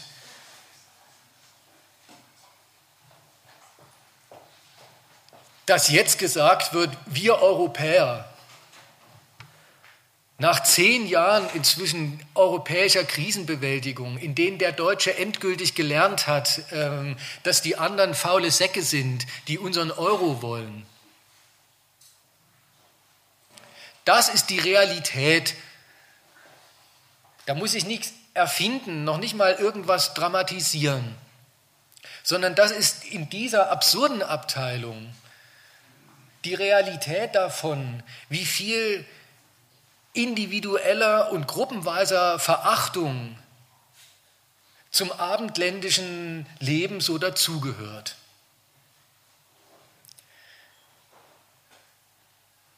Und es stimmt, und es ist, es ist absurd, warum das dann angesichts von so einem Attentat plötzlich keine Rolle mehr spielen soll. Noch, und das ist das Eigentliche, äh, ähm, worauf ich eigentlich hinweisen wollte, von diesen absurden Formen, also ins Absurde gehenden, sich in der Freizeit abspielenden Form der wechselseitigen kulturellen Verachtung von mir aus. Noch abgesehen, eigentlich die Basis dafür, das sind die, das sind die wirklichen, nämlich das Leben bestimmenden Gegensätze. Auch und gerade in Frankreich, wo der Hollande mit seiner Regierung sehr viel dafür tut, dass diese Nation ökonomisch wieder auf die Beine kommt. Und das heißt ähm, ganz viel Härten fürs arbeitende Volk.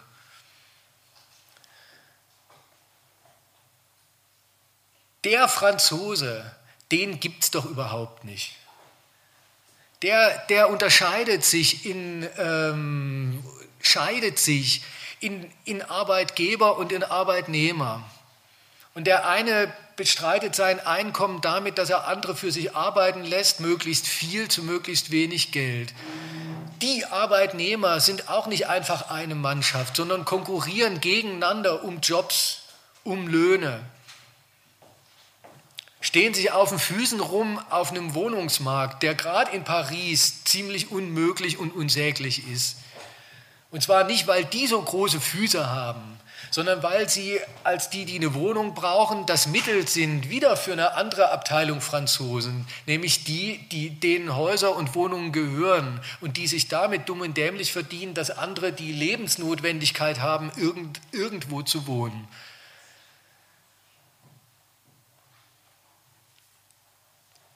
die ganze, die ganze Gemeinsamkeit oder so rum, das Allgemeine, was, was, sie, was ihnen wirklich allgemein zukommt, ist eine Art des Lebens, das sie alle zu Gegnern und Konkurrenten macht. Die Klammer, die, die sowas zusammenhält, ist dann entsprechend auch gar nicht einfach eine Kultur, sondern ist eine staatliche Gewalt, die mit ihren Gesetzen dafür sorgt, dass diese ganzen Gegensätze überhaupt so ihren Gang gehen, die da auch viel zu sorgen hat, die auch in Frankreich mit viel bevölkerten Gefängnissen und noch viel mehr Polizisten beweist, wie viel Gewalt überhaupt braucht, um äh, die abendländische, ums um den abendländischen Lebensstil, der eben gar kein Lebensstil ist, im Sinne einer frei gewählten, ja, so sind wir, wir gehen dem so nach, wonach uns ist und wie wir gestrickt sind, darstellt, sondern ein Sammelsurium von ökonomischen Notwendigkeiten, die die meisten Leute ziemlich hart ankommt. Und alles eingebaut in die entsprechenden staatlichen Gesetzgebungen, denen jeder zu gehorchen hat, ob er sich ausgesucht hat oder nicht. Und dazu, dazu tritt die Interpretation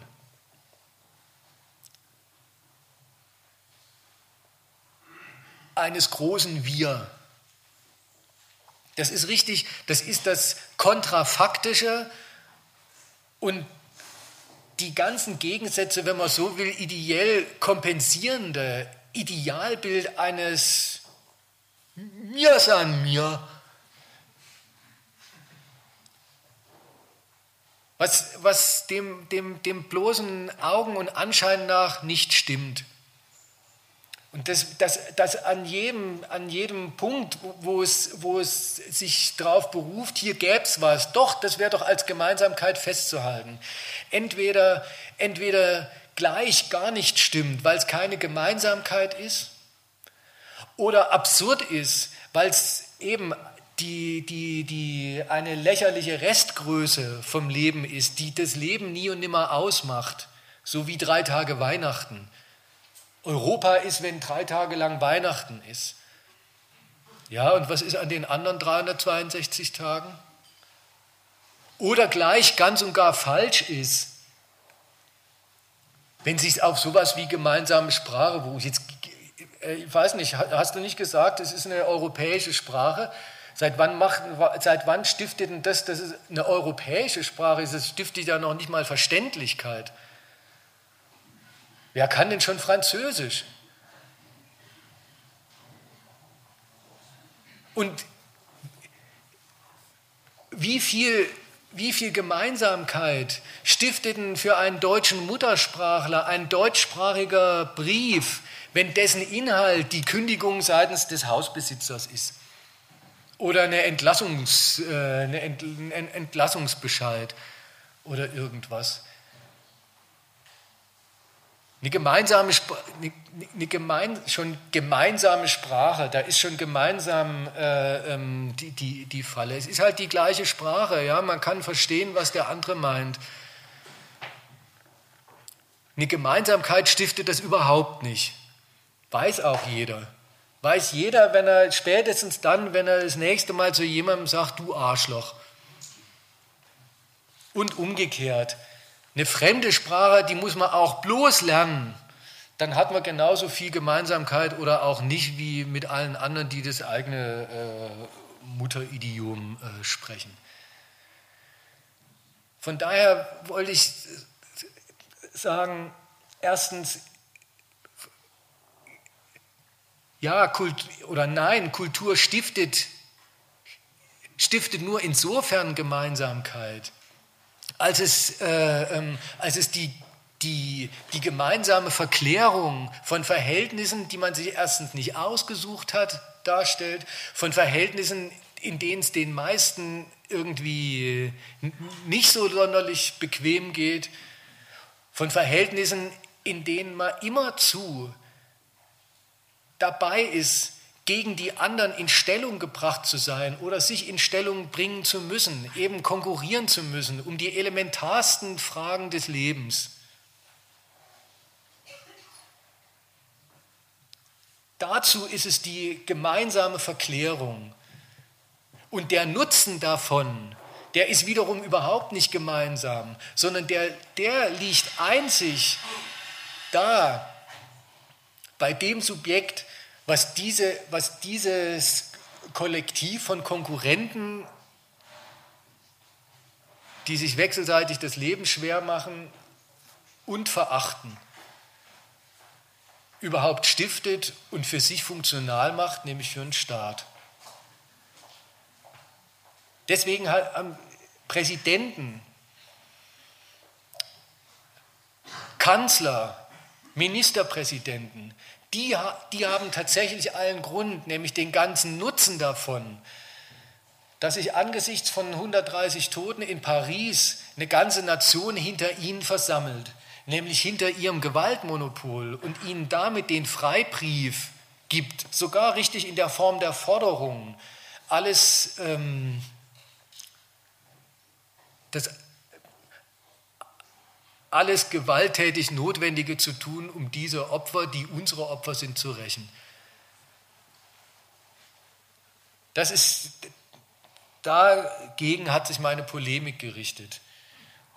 Und ich kann gleich noch was dranhängen. Und ansonsten soll sich den Franzosen, die da gestorben sind, soll man sich nahe oder fern fühlen, wie man will, ganz als Mensch. Da mische ich mich nicht ein. Aber daraus folgt ja auch gar nichts. Und um das noch zu sagen, dieser, der erste Beitrag, dem ich erstmal ja auch nicht so wahnsinnig viel Kritik entnommen habe. Ähm, da will ich nur warnen. Ich weiß nicht, ob es so gemeint war.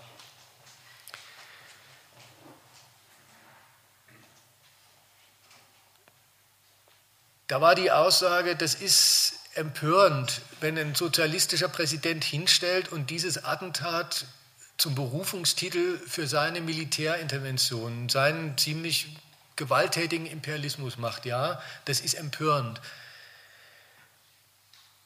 Nur zu, zu was anderem hat der Mann auch gar nicht sein Amt.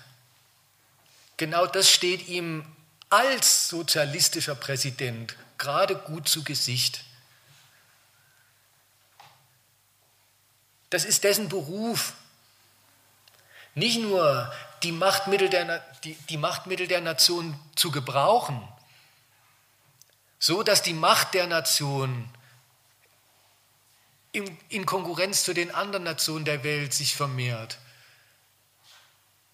denen Ansagen zu machen, deren, die, die, darauf zu verpflichten, ihren eigenen Souveränitätsgebrauch an dem auszurichten, was Frankreich von ihnen oder gegen sie will, was Frankreich für Ansprüche an eine Welt und eine Weltordnung hat, sondern dafür immer auch das Volk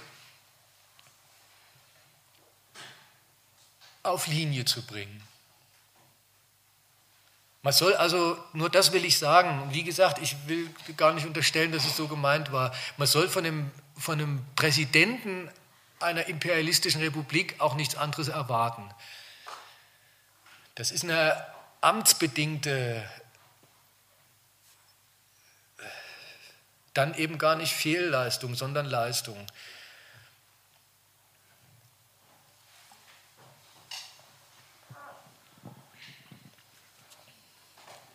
Ja, ähm, was ich jetzt so rausgehört habe, dass natürlich eine, eine, Kritik an dem Begriff wir geben muss äh, oder an dem Begriff wir sind eine Kultur oder an der Idee wir sind eine Kultur, weil es natürlich eine Diversität gibt, das ist klar. Also der eine geht Freitag in die Kneipe, der andere gar nicht. Äh, der eine ist Arbeitnehmer, der andere Geber. Äh, dass wir nicht alle gleich sind, das äh, auf jeden Fall kann, denke ich, jeder unterschreiben. Nur ob das gleichbedeutend ist mit, es gibt keine Kultur. Also kann eine Kultur nicht bestehen mit Diversität. Also nur weil der eine Death Metal hört und der andere Klassik, ist das nicht trotzdem ein Kulturbegriff oder eine Kultur. Ob jetzt unsere Kultur, die, wo ich sage, dass unsere Kultur, die gibt es, ob die jetzt irgendwie elitär ist oder äh, besser als andere oder vielleicht sogar, ob sie sich so sehr unterscheidet von anderen, das würde ich gar nicht sagen. Nur äh, die Aussage, es gibt keine Franzosen, die da würde ich auch widersprechen. Also klingt vielleicht banal, aber Franzosen, die gibt es ja allein deswegen schon. Ne? Also ein Franzose, den gibt es, weil er einen französischen Pass hat. Ja. Ja. Genau. Äh, lassen Sie. Also die, um meine Idee vielleicht weiter, weiter fortzuführen. Also er hat den französischen Pass ja, obwohl, wenn er ein Arbeitgeber ist, wenn er ein Arbeitnehmer ist, egal wie er sich verhält, wie seine Interessen sind, er hat diesen französischen Pass. Und äh, das berechtigt ihn dazu, wen, jemanden zu wählen, zur Wahl zu gehen in, äh, in, in äh, Frankreich. Und ähm, wenn es dann ein Hollande hinstellt und sagt, ja, das, den Begriff wir in den Mund nimmt und sagt, wir führen jetzt Krieg, ähm, das ist nicht meine Meinung, aber es ist eine Frage, ist das vielleicht dann sogar berechtigt, weil er von der Mehrheit ich will sagen, ob das berechtigt ist, weil er, denn, weil er von der Mehrheit gewählt worden ist, es, das, ob, ob, das ihn berechtigt, den Begriff wir in den Mund zu nehmen. So.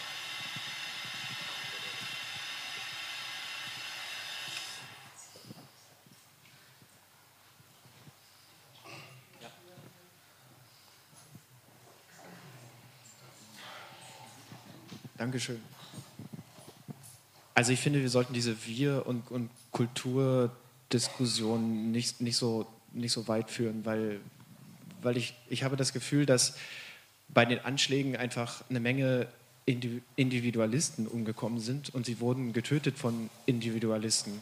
Und es kann ja auch sein, dass die einzigen Opfer, die darunter waren, äh, italienische Touristen waren oder äh, amerikanische, brasilianische Einwanderer, ich weiß nicht.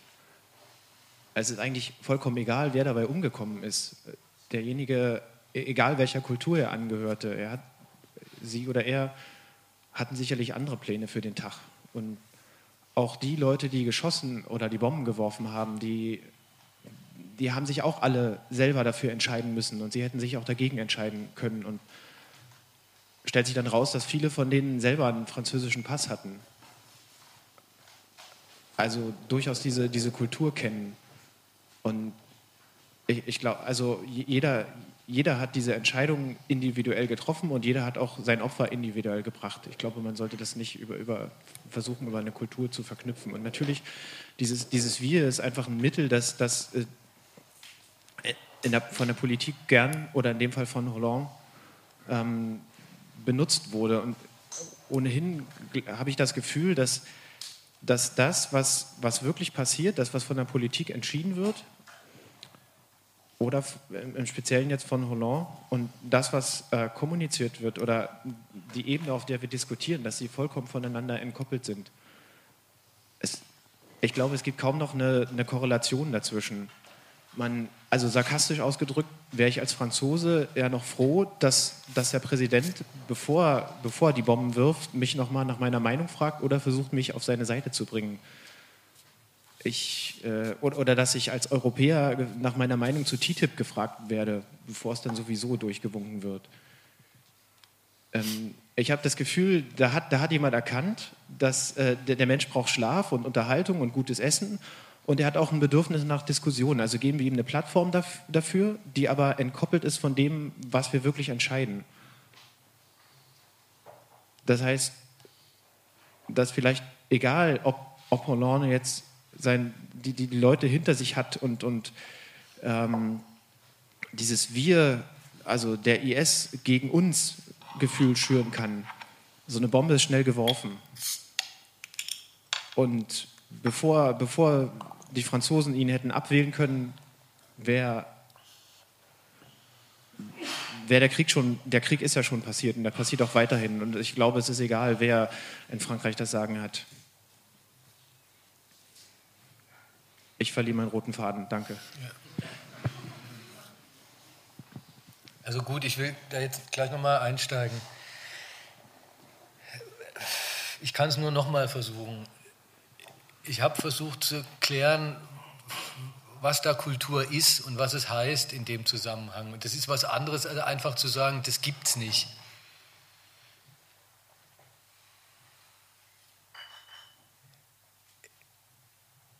Das sind so Sätze, ähm, ich weiß nicht,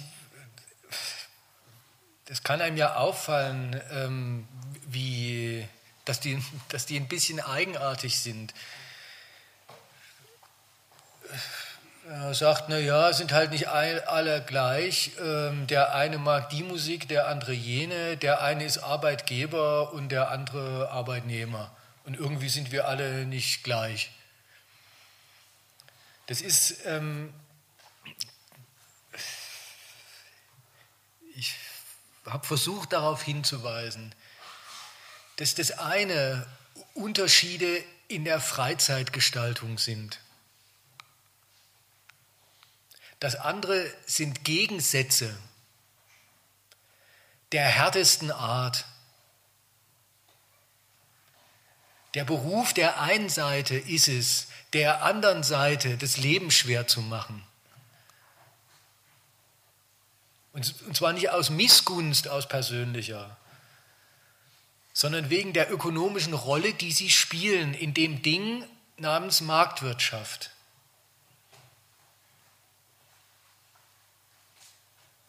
Da ist es der Beruf der einen Seite, die andere Seite möglichst einen großen Teil ihres Lebens zu Dienstkräften, zu, zu Diensten heranzuziehen und ihnen dafür möglichst wenig Geld zu zahlen. Das ist das Geld, von dem diese andere Seite ihren Lebensunterhalt bestreiten muss. Weswegen die sich dann gerne auch in Frankreich, in irgendwelchen fürchterlichen Vorstädten wiederfindet nach Feierabend und während der Arbeit in äh, ziemlich unaushaltbaren Fabriken und nervigen Büros und so weiter und so fort.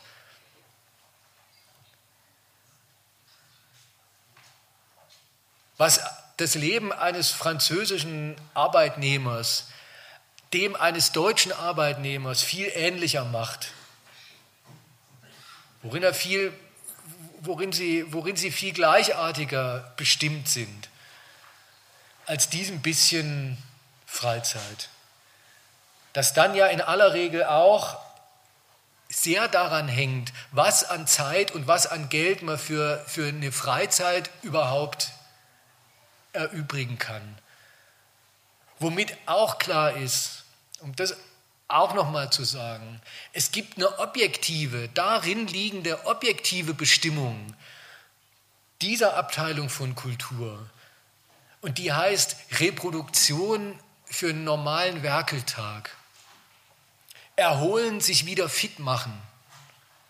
Das halte ich für die Denunziation dieser Sorte Kultur und für einen viel weitergehenden Vorwurf als den, ähm, die gäbe es nicht. Doch, die gibt es und zwar in dieser, erstens in dieser Rolle. Sie ist das Abhängen nach Feierabend. Sie ist das sich fit machen, irgendwie geistig und physisch für den, für, für den Rest der Arbeitswoche und den Rest des Arbeitslebens. Und es ist zweitens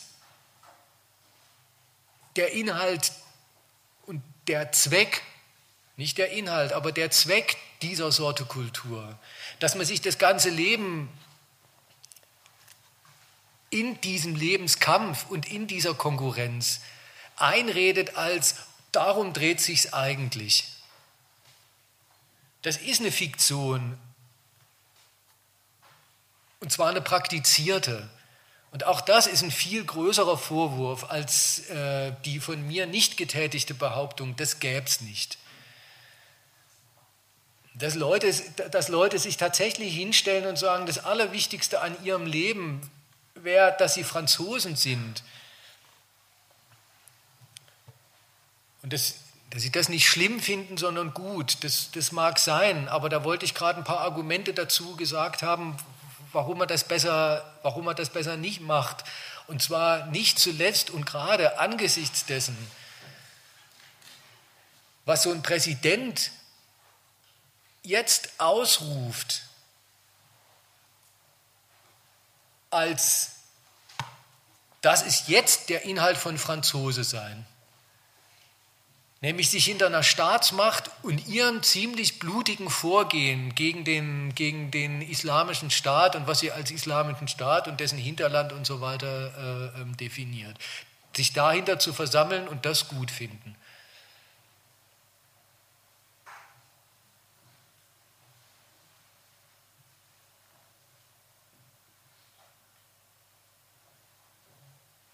Mehr und, und, und, was heißt zu mehr nicht, aber dazu schon und nur dazu letztlich taugt es, taugt dieses große Wir.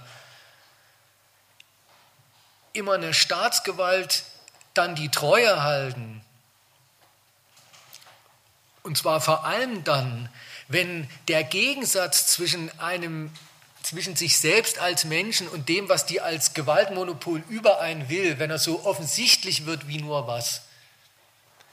Nochmal, man kann, man kann sagen, ach die Franzosen, die sind mir gerade so scheißegal wie mein Nachbar. Oder man kann sagen, diese Franzosen, die stehen mir so nahe, noch näher als mein Nachbar. Davon hängt ein Scheiß ab, gar nichts. Das, ist eine, das, sind, bloß, das sind bloße Reflexionen.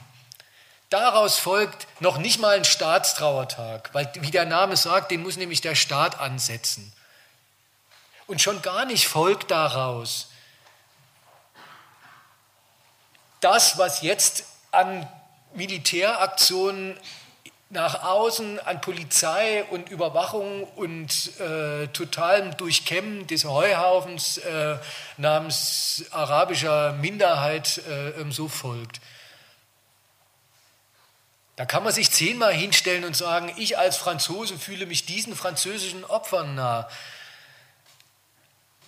Aus, weder aus, aus einem menschlichen Mitleid, noch aus einem nationalistischen Rachebedürfnis der Leute folgt irgendwas.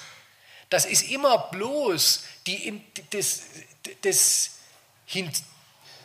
das Belanglose, jetzt nenne ich es mal so, das belanglose Hinzutreten, das belanglose ideelle sich gemein machen mit dem, was ganz andere auf die Tagesordnung setzen und dass die garantiert nicht davon abhängig machen, wie man selbst so geistig, moralisch dazu steht.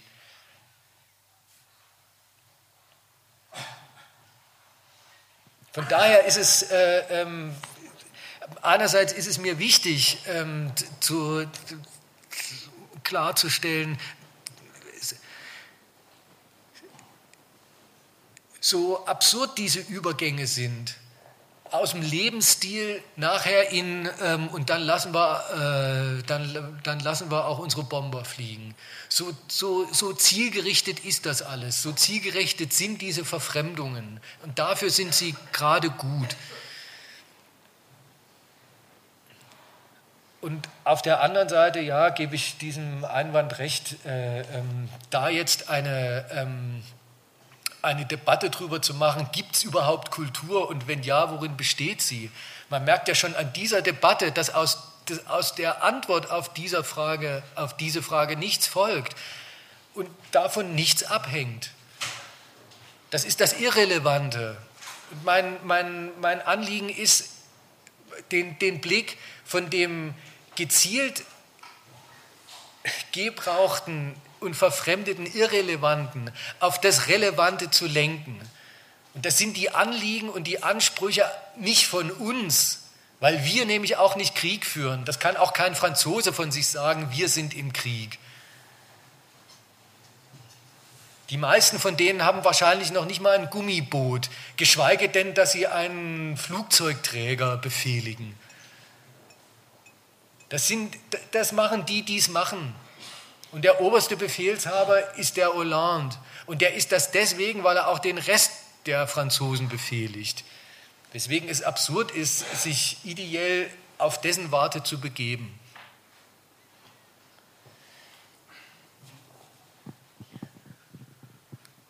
Ja, äh, es wird in, in der Weltöffentlichkeit viel zu wenig thematisiert, welcher enge Zusammenhang zwischen Geld und Gewalt besteht.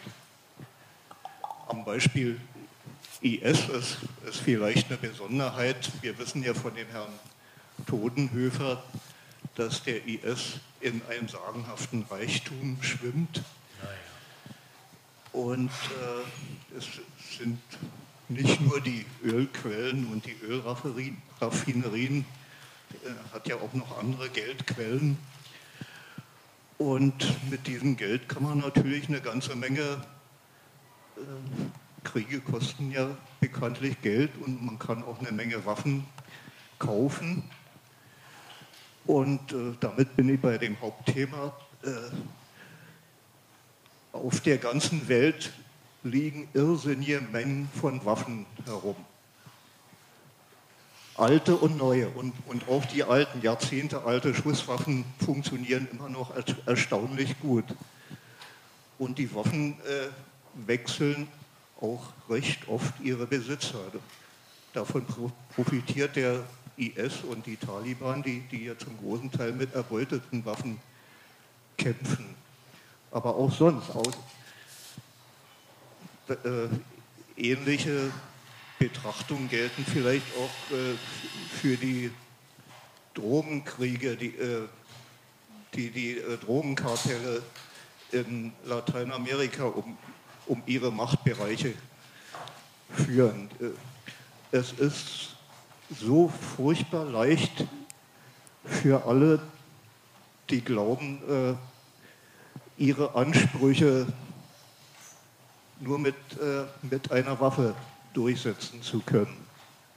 Egal, ob es da nur um, um politische Gewalt geht oder um, oder um ganz private, um, um, um, um, äh, um die Ehre oder um, um, um den Glauben oder um die Nationen oder, oder, oder um, um irgendwelche äh, banalen Streitigkeiten. Es ist äh, erschütternd, wie, wie leicht Menschen, die, die sich halt darum bemühen, äh, dann schließlich auch an Waffen kommen. Ob ob auf legalen oder illegalen Wege. Es gibt die, die, die Freiheit oder sagen wir mal besser, die Möglichkeiten, an Waffen zu kommen. Und, und äh, weil es diese Möglichkeiten gibt, wird von diesen Möglichkeiten auch Gebrauch gemacht. Ich finde es auch und, sehr erschreckend, wie offenbar ohne Hindernisse äh, ein Schreibtischtäter wie Hollande sich in den Besitz eines Flugzeugträgers bringen kann. Diese, und diese, möchte mal wissen, wo haben diese französischen Eliteeinheiten äh, ähm, alle ihre Knarren her? Hast du das, äh, ähm, gerade wenn du dir die ganze Welt anschaust, wenn du, wenn du in der Dimension denkst, ausgerechnet, ausgerechnet bei den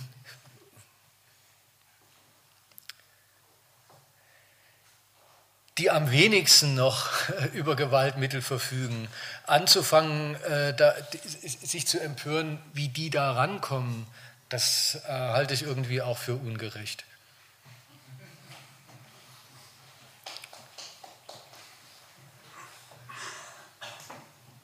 Hast du dich mal, hast du dich das mal in Bezug auf eine, ähm, ähm auf, äh, auf so eine ähm, Horde uniformierter, ähm, gewaltbereiter äh, ähm, Bundeswehrsoldaten gefragt? Äh, ich möchte noch mal ganz kurz auf den Links da von, äh, von mir Bezug nehmen mit der Aussage, wie er gesagt hat, er bestreitet die Aussage, den Franzosen gibt es nicht. Ja? Äh, und als Beispiel dafür hast du gesagt, äh, sie haben doch äh, die gleiche Staatsbürgerschaft. Ich glaube, auch dir ist nicht unbekannt oder ich kann mir nicht vorstellen, dass du nicht genau weißt, dass doch genau das nie gemeint ist, wenn von den Franzosen die Rede ist. Wenn man sagt, der Franzose ist ja dieses Verhältnis immer genau umgedreht. Dass man sagt, nicht, der Franzose ist definiert darüber, dass er einer Staatsgewalt unterliegt, sondern am Franzosen gibt es lauter gemeinsame Eigenschaften, die seine, sozusagen äh, deren Ausfluss dann der französische Staat ist. Und das sollte bestritten sein, dass man sagt, dass, äh, den Franzosen mit den gemeinsamen Eigenschaften, den gibt es doch nicht. Ja? Und, das zwei, und das andere mit der Kultur, jetzt musst du schon immer mal sagen, du, du glaubst, es gibt sehr wohl die gemeinsame Kultur, worin sie besteht. Du hast ein Beispiel genannt mit der Sprache. Und da ist das Argument, das Gegenargument gefallen, Sprache ist ein Mittel, aber das ist doch keine Gemeinsamkeit. Die gemeinsame Sprache zeigt meistens den Leuten, welche Gegensätze sie haben. Ne? Also das ist ein Mittel, aber keine Gemeinsamkeit. Das war eine, eine Zurückweisung auf das, was du Kultur gesagt hast. Und dann hast aber dagegen jetzt nur gesagt, du glaubst trotzdem, dass es sie gibt. Dann musst du schon sagen, worin sie besteht. Ich kann jetzt nur sagen, als aus Österreich gerade zugereist, da wird mir im Fernsehen sehr oft vermittelt, dass die, der Karneval zur deutschen Kultur gehört. Äh, würdest du jetzt dich darin aufgehoben fühlen, dass das deine Kultur ist? Ja? Äh, und, und, der andere Punkt ist, äh, in dem Beharren, es gibt eine gemeinsame Kultur, habe ich den Verdacht, es kommt dir sehr darauf an, irgendwie eine Gemeinsamkeit zu finden und fällt dir nicht auf, dass immer du jetzt auch auf der Suche bist nach allem, was getrennt vom Alltag ist. Das war ja auch eine Kritik, dass man sagt, äh, in ihrem Alltag ja, macht es die Menschen überhaupt nicht aus, ob sie jetzt welche Musik hören machen, sondern was für sie wesentlich ist, das sind lauter Gegensätze. Und ich entnehme deinen Äußerungen noch einmal, dass dir das eigentlich bewusst ist und da, da nicht weitermachen willst, weil du suchst jetzt immer nach einer Gemeinsamkeit, eben getrennt von diesem Alltag.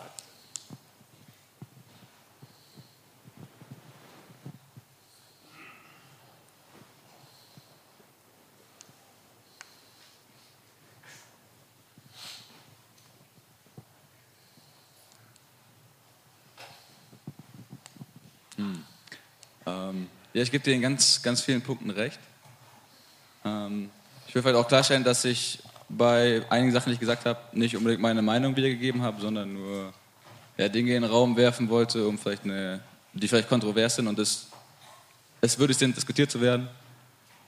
Ähm, ich will eigentlich gar nicht so auf die, auf die Diskussion, ob es Kultur gibt oder nicht, eingehen. Da haben wir schon drüber gesprochen, das ist super schwierig. Ähm, auf jeden Fall bin ich, bin ich der Meinung, dass natürlich Kultur was Konstruiertes ist.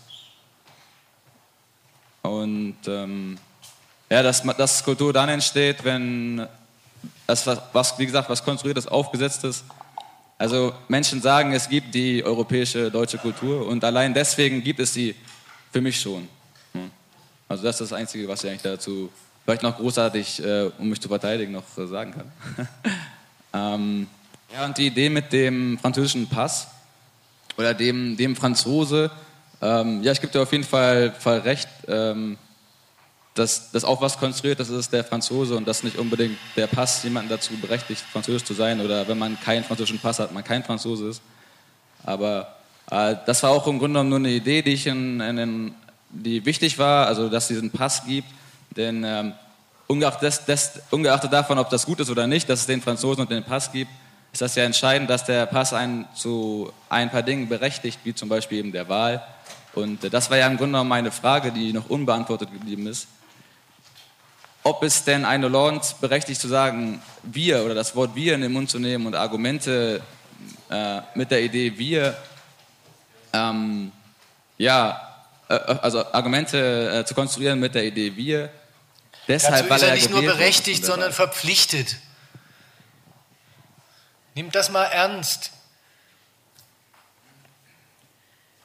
Der macht's doch, erstens, er macht's doch schon die ganze Zeit. Richtig, er macht es. Ja, so. Das zweite ist, ähm, im, und ich kann, auch, ich kann mich auch hinstellen und sagen, wir hier, wir stehen jetzt mal alle auf und setzen uns dann wieder hin und kein Schwein macht's. Jeder kann jeden Tag äh, stundenlang, so oft wie er will, wir sagen. Das Eigenartige ist, es gibt, eine, es gibt eine Rasse auf der Welt, die, wenn die wir sagt, zumindest für die anderen was draus folgt. Und diese Rasse, die, äh, dieser Menschenart, das sind, das sind Politiker, bei denen es nicht drauf ankommt, ob sie gewählt sind. Nur um das auch gleich vorweg zu sagen, da unterscheidet sich ein gewählter von einem nicht gewählten Präsidenten gerade nicht. Also hängt es auch nicht daran, dass er gewählt worden ist, sondern das, das hängt daran, mit, mit, eben, dass er der, der, der beamtete höchste Inhaber des Gewaltmonopols ist, der mit seinen Sprüchen Recht setzt und damit gültig vorgibt, was der Inhalt, um das auch jetzt zum, ich weiß nicht wie vielen Mal zu sagen, was dann der wirkliche Inhalt von wir ist, das ist nicht einfach konstruiert, das ist viel schlimmer. Es ist nicht ausgesucht. Das Wir hat einen Inhalt, das hat einen reellen Inhalt und, das, und dieser reelle Inhalt hat, darauf hat sie äh, hingewiesen, ähm, der hat sogar eine Marke, der hat sogar ein Etikett, sogar aus Papier und fälschungssicher und das ist der Pass. Der besagt nämlich, wessen wes Staates Bürger man ist, auf wessen Gesetze man zu hören hat. Und diese Gesetze prägen dann auch das Leben. Das macht einen zu einem Franzosen. Das macht das Typische aus. Und das typische Französische, das mag, dann, das mag dann so oder so aussehen. Aber geprägt ist es jedenfalls durch das, was der Staat an Leben und Lebensbedingungen vorgibt, was die Ökonomie und die wirklich herrschenden gültigen ökonomischen Interessen daraus machen und für den Rest der weniger gültigen Inhaber der weniger gültigen ökonomischen Interessen ähm, so an, an Vorgaben für, für die Jagd nach ein bisschen Lebensunterhalt ähm, so setzen. Das ist absurd bei einem, bei einem Präsidenten, dessen Beruf es ist und der sich, an einem, der, der sich an seinem Beruf vergehen würde, wenn er was anders machen täte. Bei dem Präsidenten, also dessen Beruf es ist, allen Franzosen zu sagen, was ansteht, bei dem zu fragen, ob der, ähm, ob der berechtigterweise ein Wir konstruiert. Das Wir besteht überhaupt in, in der Gültigkeit von dessen Setzungen. Das, das Wir besteht, das, das, das besteht so sehr darin, dass kein Franzose eine Rede von dem zur Kenntnis genommen haben muss, dafür, dass es für ihn tatsächlich gilt. So wie unser einer sich ja auch nicht äh, ähm, ja, die, der Merkel weder zuhören noch ihr zustimmen muss. Dafür, dass die aus der Berufung aufs Wir dann das daraus folgen lässt, was sie daraus folgen lässt. So gibt es das überhaupt, das Wir. Nochmal, es ist viel schlimmer, als dass es, als dass es das nicht gibt. Man wird dafür verhaftet, also man wird in Haftung genommen dafür, man wird auf es verpflichtet und am Ende sogar in eine militärische Auseinandersetzung verwickelt, bei der man für beide Seiten überhaupt immer bloß eins ist, ein so ein kleiner, klitzekleiner, zweibeiniger Vertreter eines Wir namens La France. Genau so sind die Typen, die es da erwischt hat, diese bedauernswerten Kreaturen, genau so sind sie ins Visier des IS genommen. Der kennt das Wir genauso und hat diese Abstraktion auf seine Weise brutal vollzogen. Und kongenial ist jetzt die Antwort. Von dem, der dazu berufen und qua Amt verpflichtet ist, weil das Amt überhaupt gar keinen anderen Inhalt hat.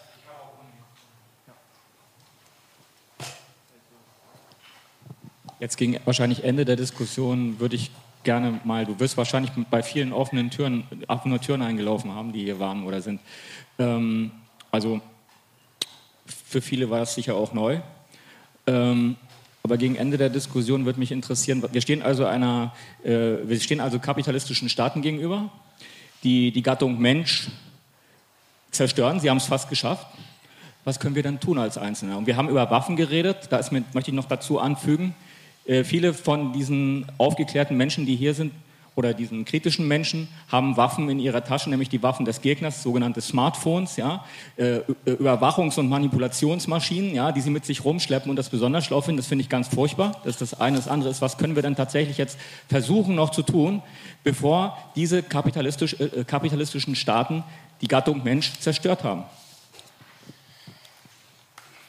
Da, glaube ich, kann ich dich beruhigen äh, in jeder Hinsicht. Ähm, das machen sie nicht.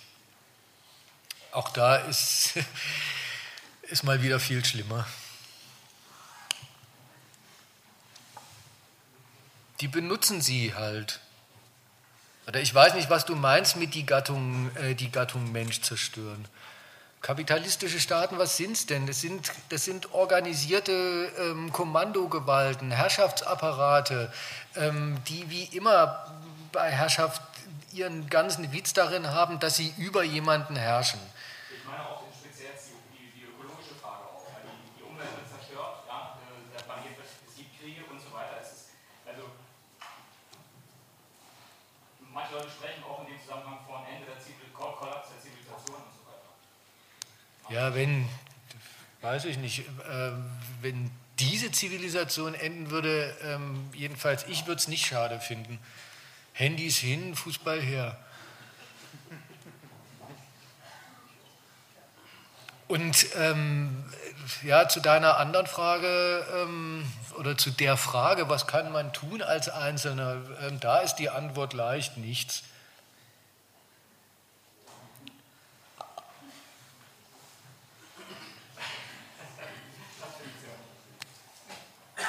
Ja, das mag unbefriedigend sein, aber vielleicht ist es, äh, ähm, vielleicht ist es ja für dich oder wenn nicht für dich, dann vielleicht für andere ähm, schon mal ähm, der erste ein Hinweis drauf, ähm, was Falsches gar nicht erst zu versuchen oder mal zu lassen, nämlich immer in der Einbildung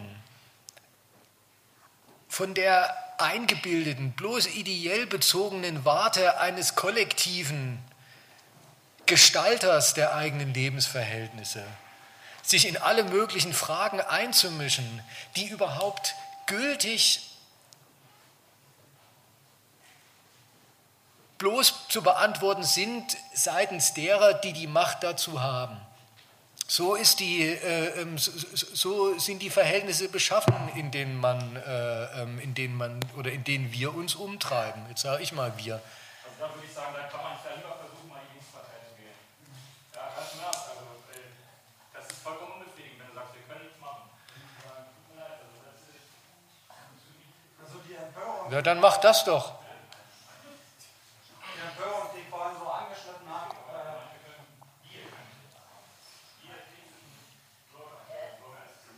Dann wähl doch die Linkspartei. Ich halte dich nicht davon ab.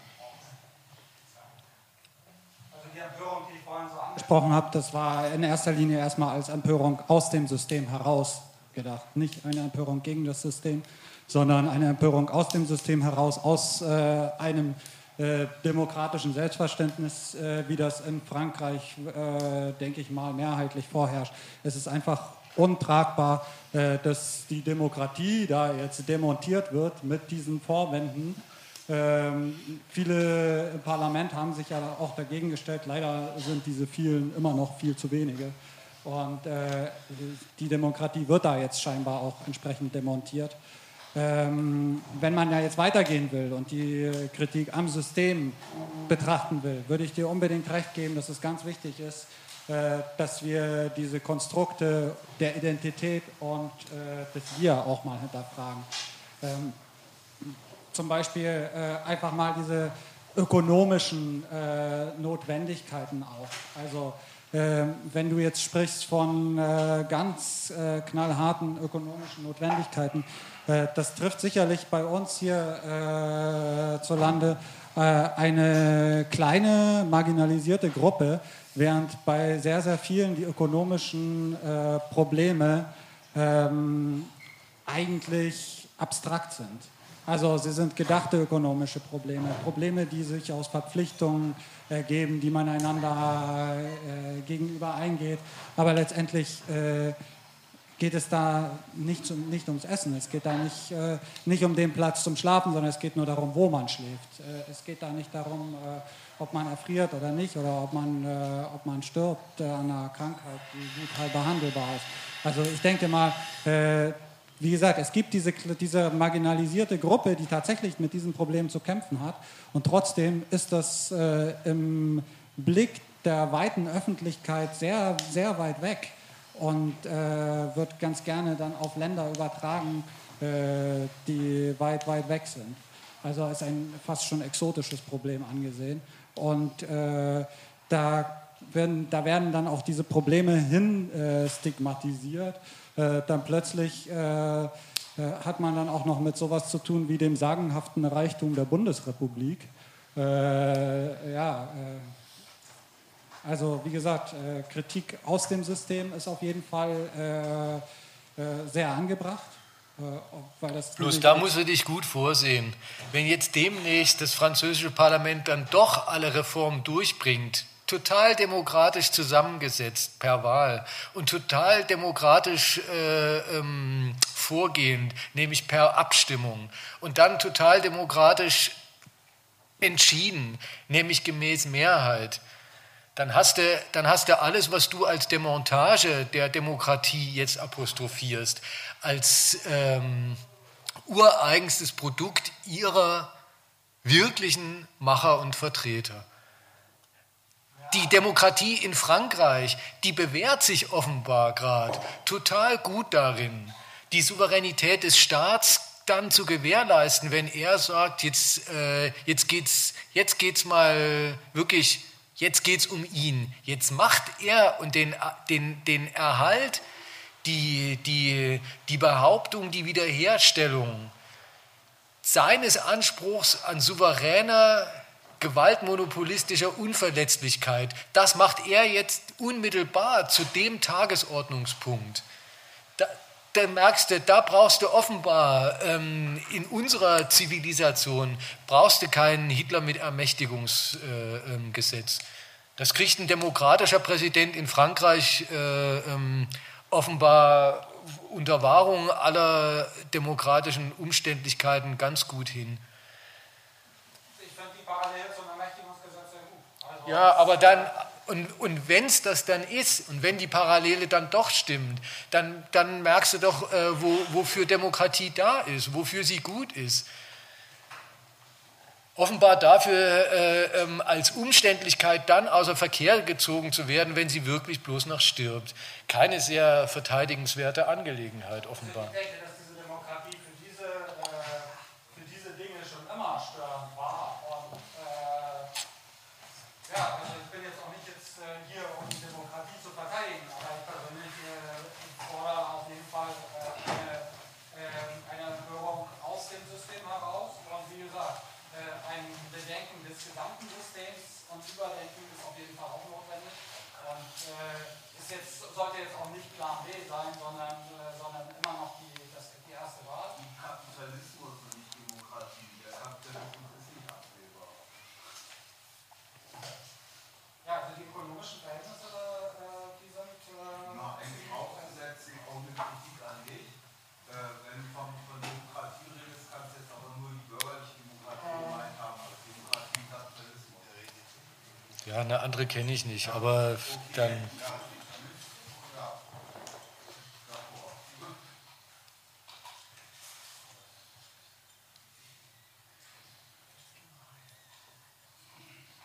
Nein, um das äh, vielleicht noch bevor wir heimgehen.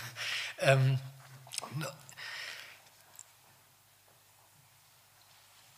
vielleicht kann man ja auch das mal als, als, äh, ähm, als Quintessenz nehmen von das sind wir.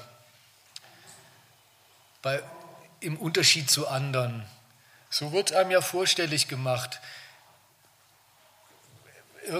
der, der, dieser Kulturdiskutant hat ja gesagt, naja, unsere Kultur, vielleicht besteht sie gar nicht darin, dass alle das Gleiche mögen, aber der eine dies und der andere das. Und jedenfalls ist alles, ähm, ist alles zwanglos und, ähm, und Demokratie ist, das ins, ist, ist unsere in ein politisches Verfahren gegossene Lebensart, dass es, ähm, dass es, keinen, dass es keinen ungerechten Zwang gibt, dass nichts, dass nichts zum, zum, zum Diktum und zum Diktat wird, was nicht, ähm, was nicht demokratisch, äh, was nicht demokratisch zustande gekommen ist und was sich letztlich dann dadurch sogar und auch dadurch legitimiert, dass man immerzu auch noch dagegen sein darf.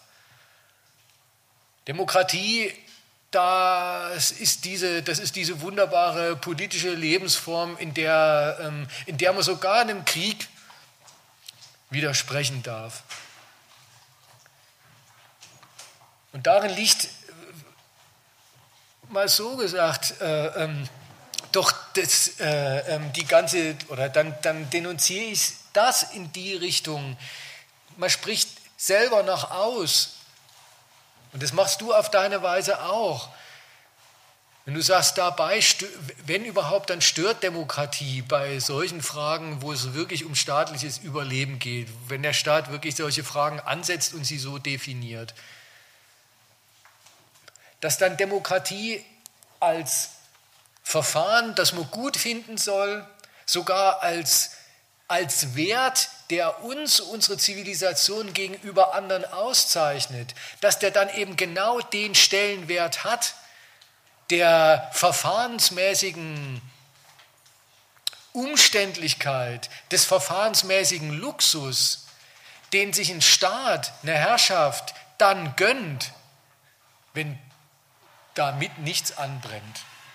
Und kaum brennt mal was an, steht ja unter Garantie nie das wirkliche Subjekt des Wir, nie die staatliche Herrschaft zur Disposition, sondern wenn überhaupt dann die demokratischen Verlaufsformen, für die man sie ansonsten ja immer zu ähm, beglückwünschen soll und vor allem sich.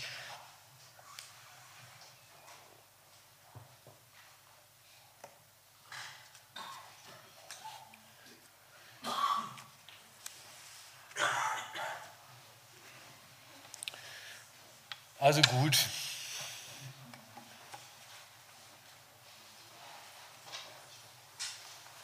Es bröckelt ab.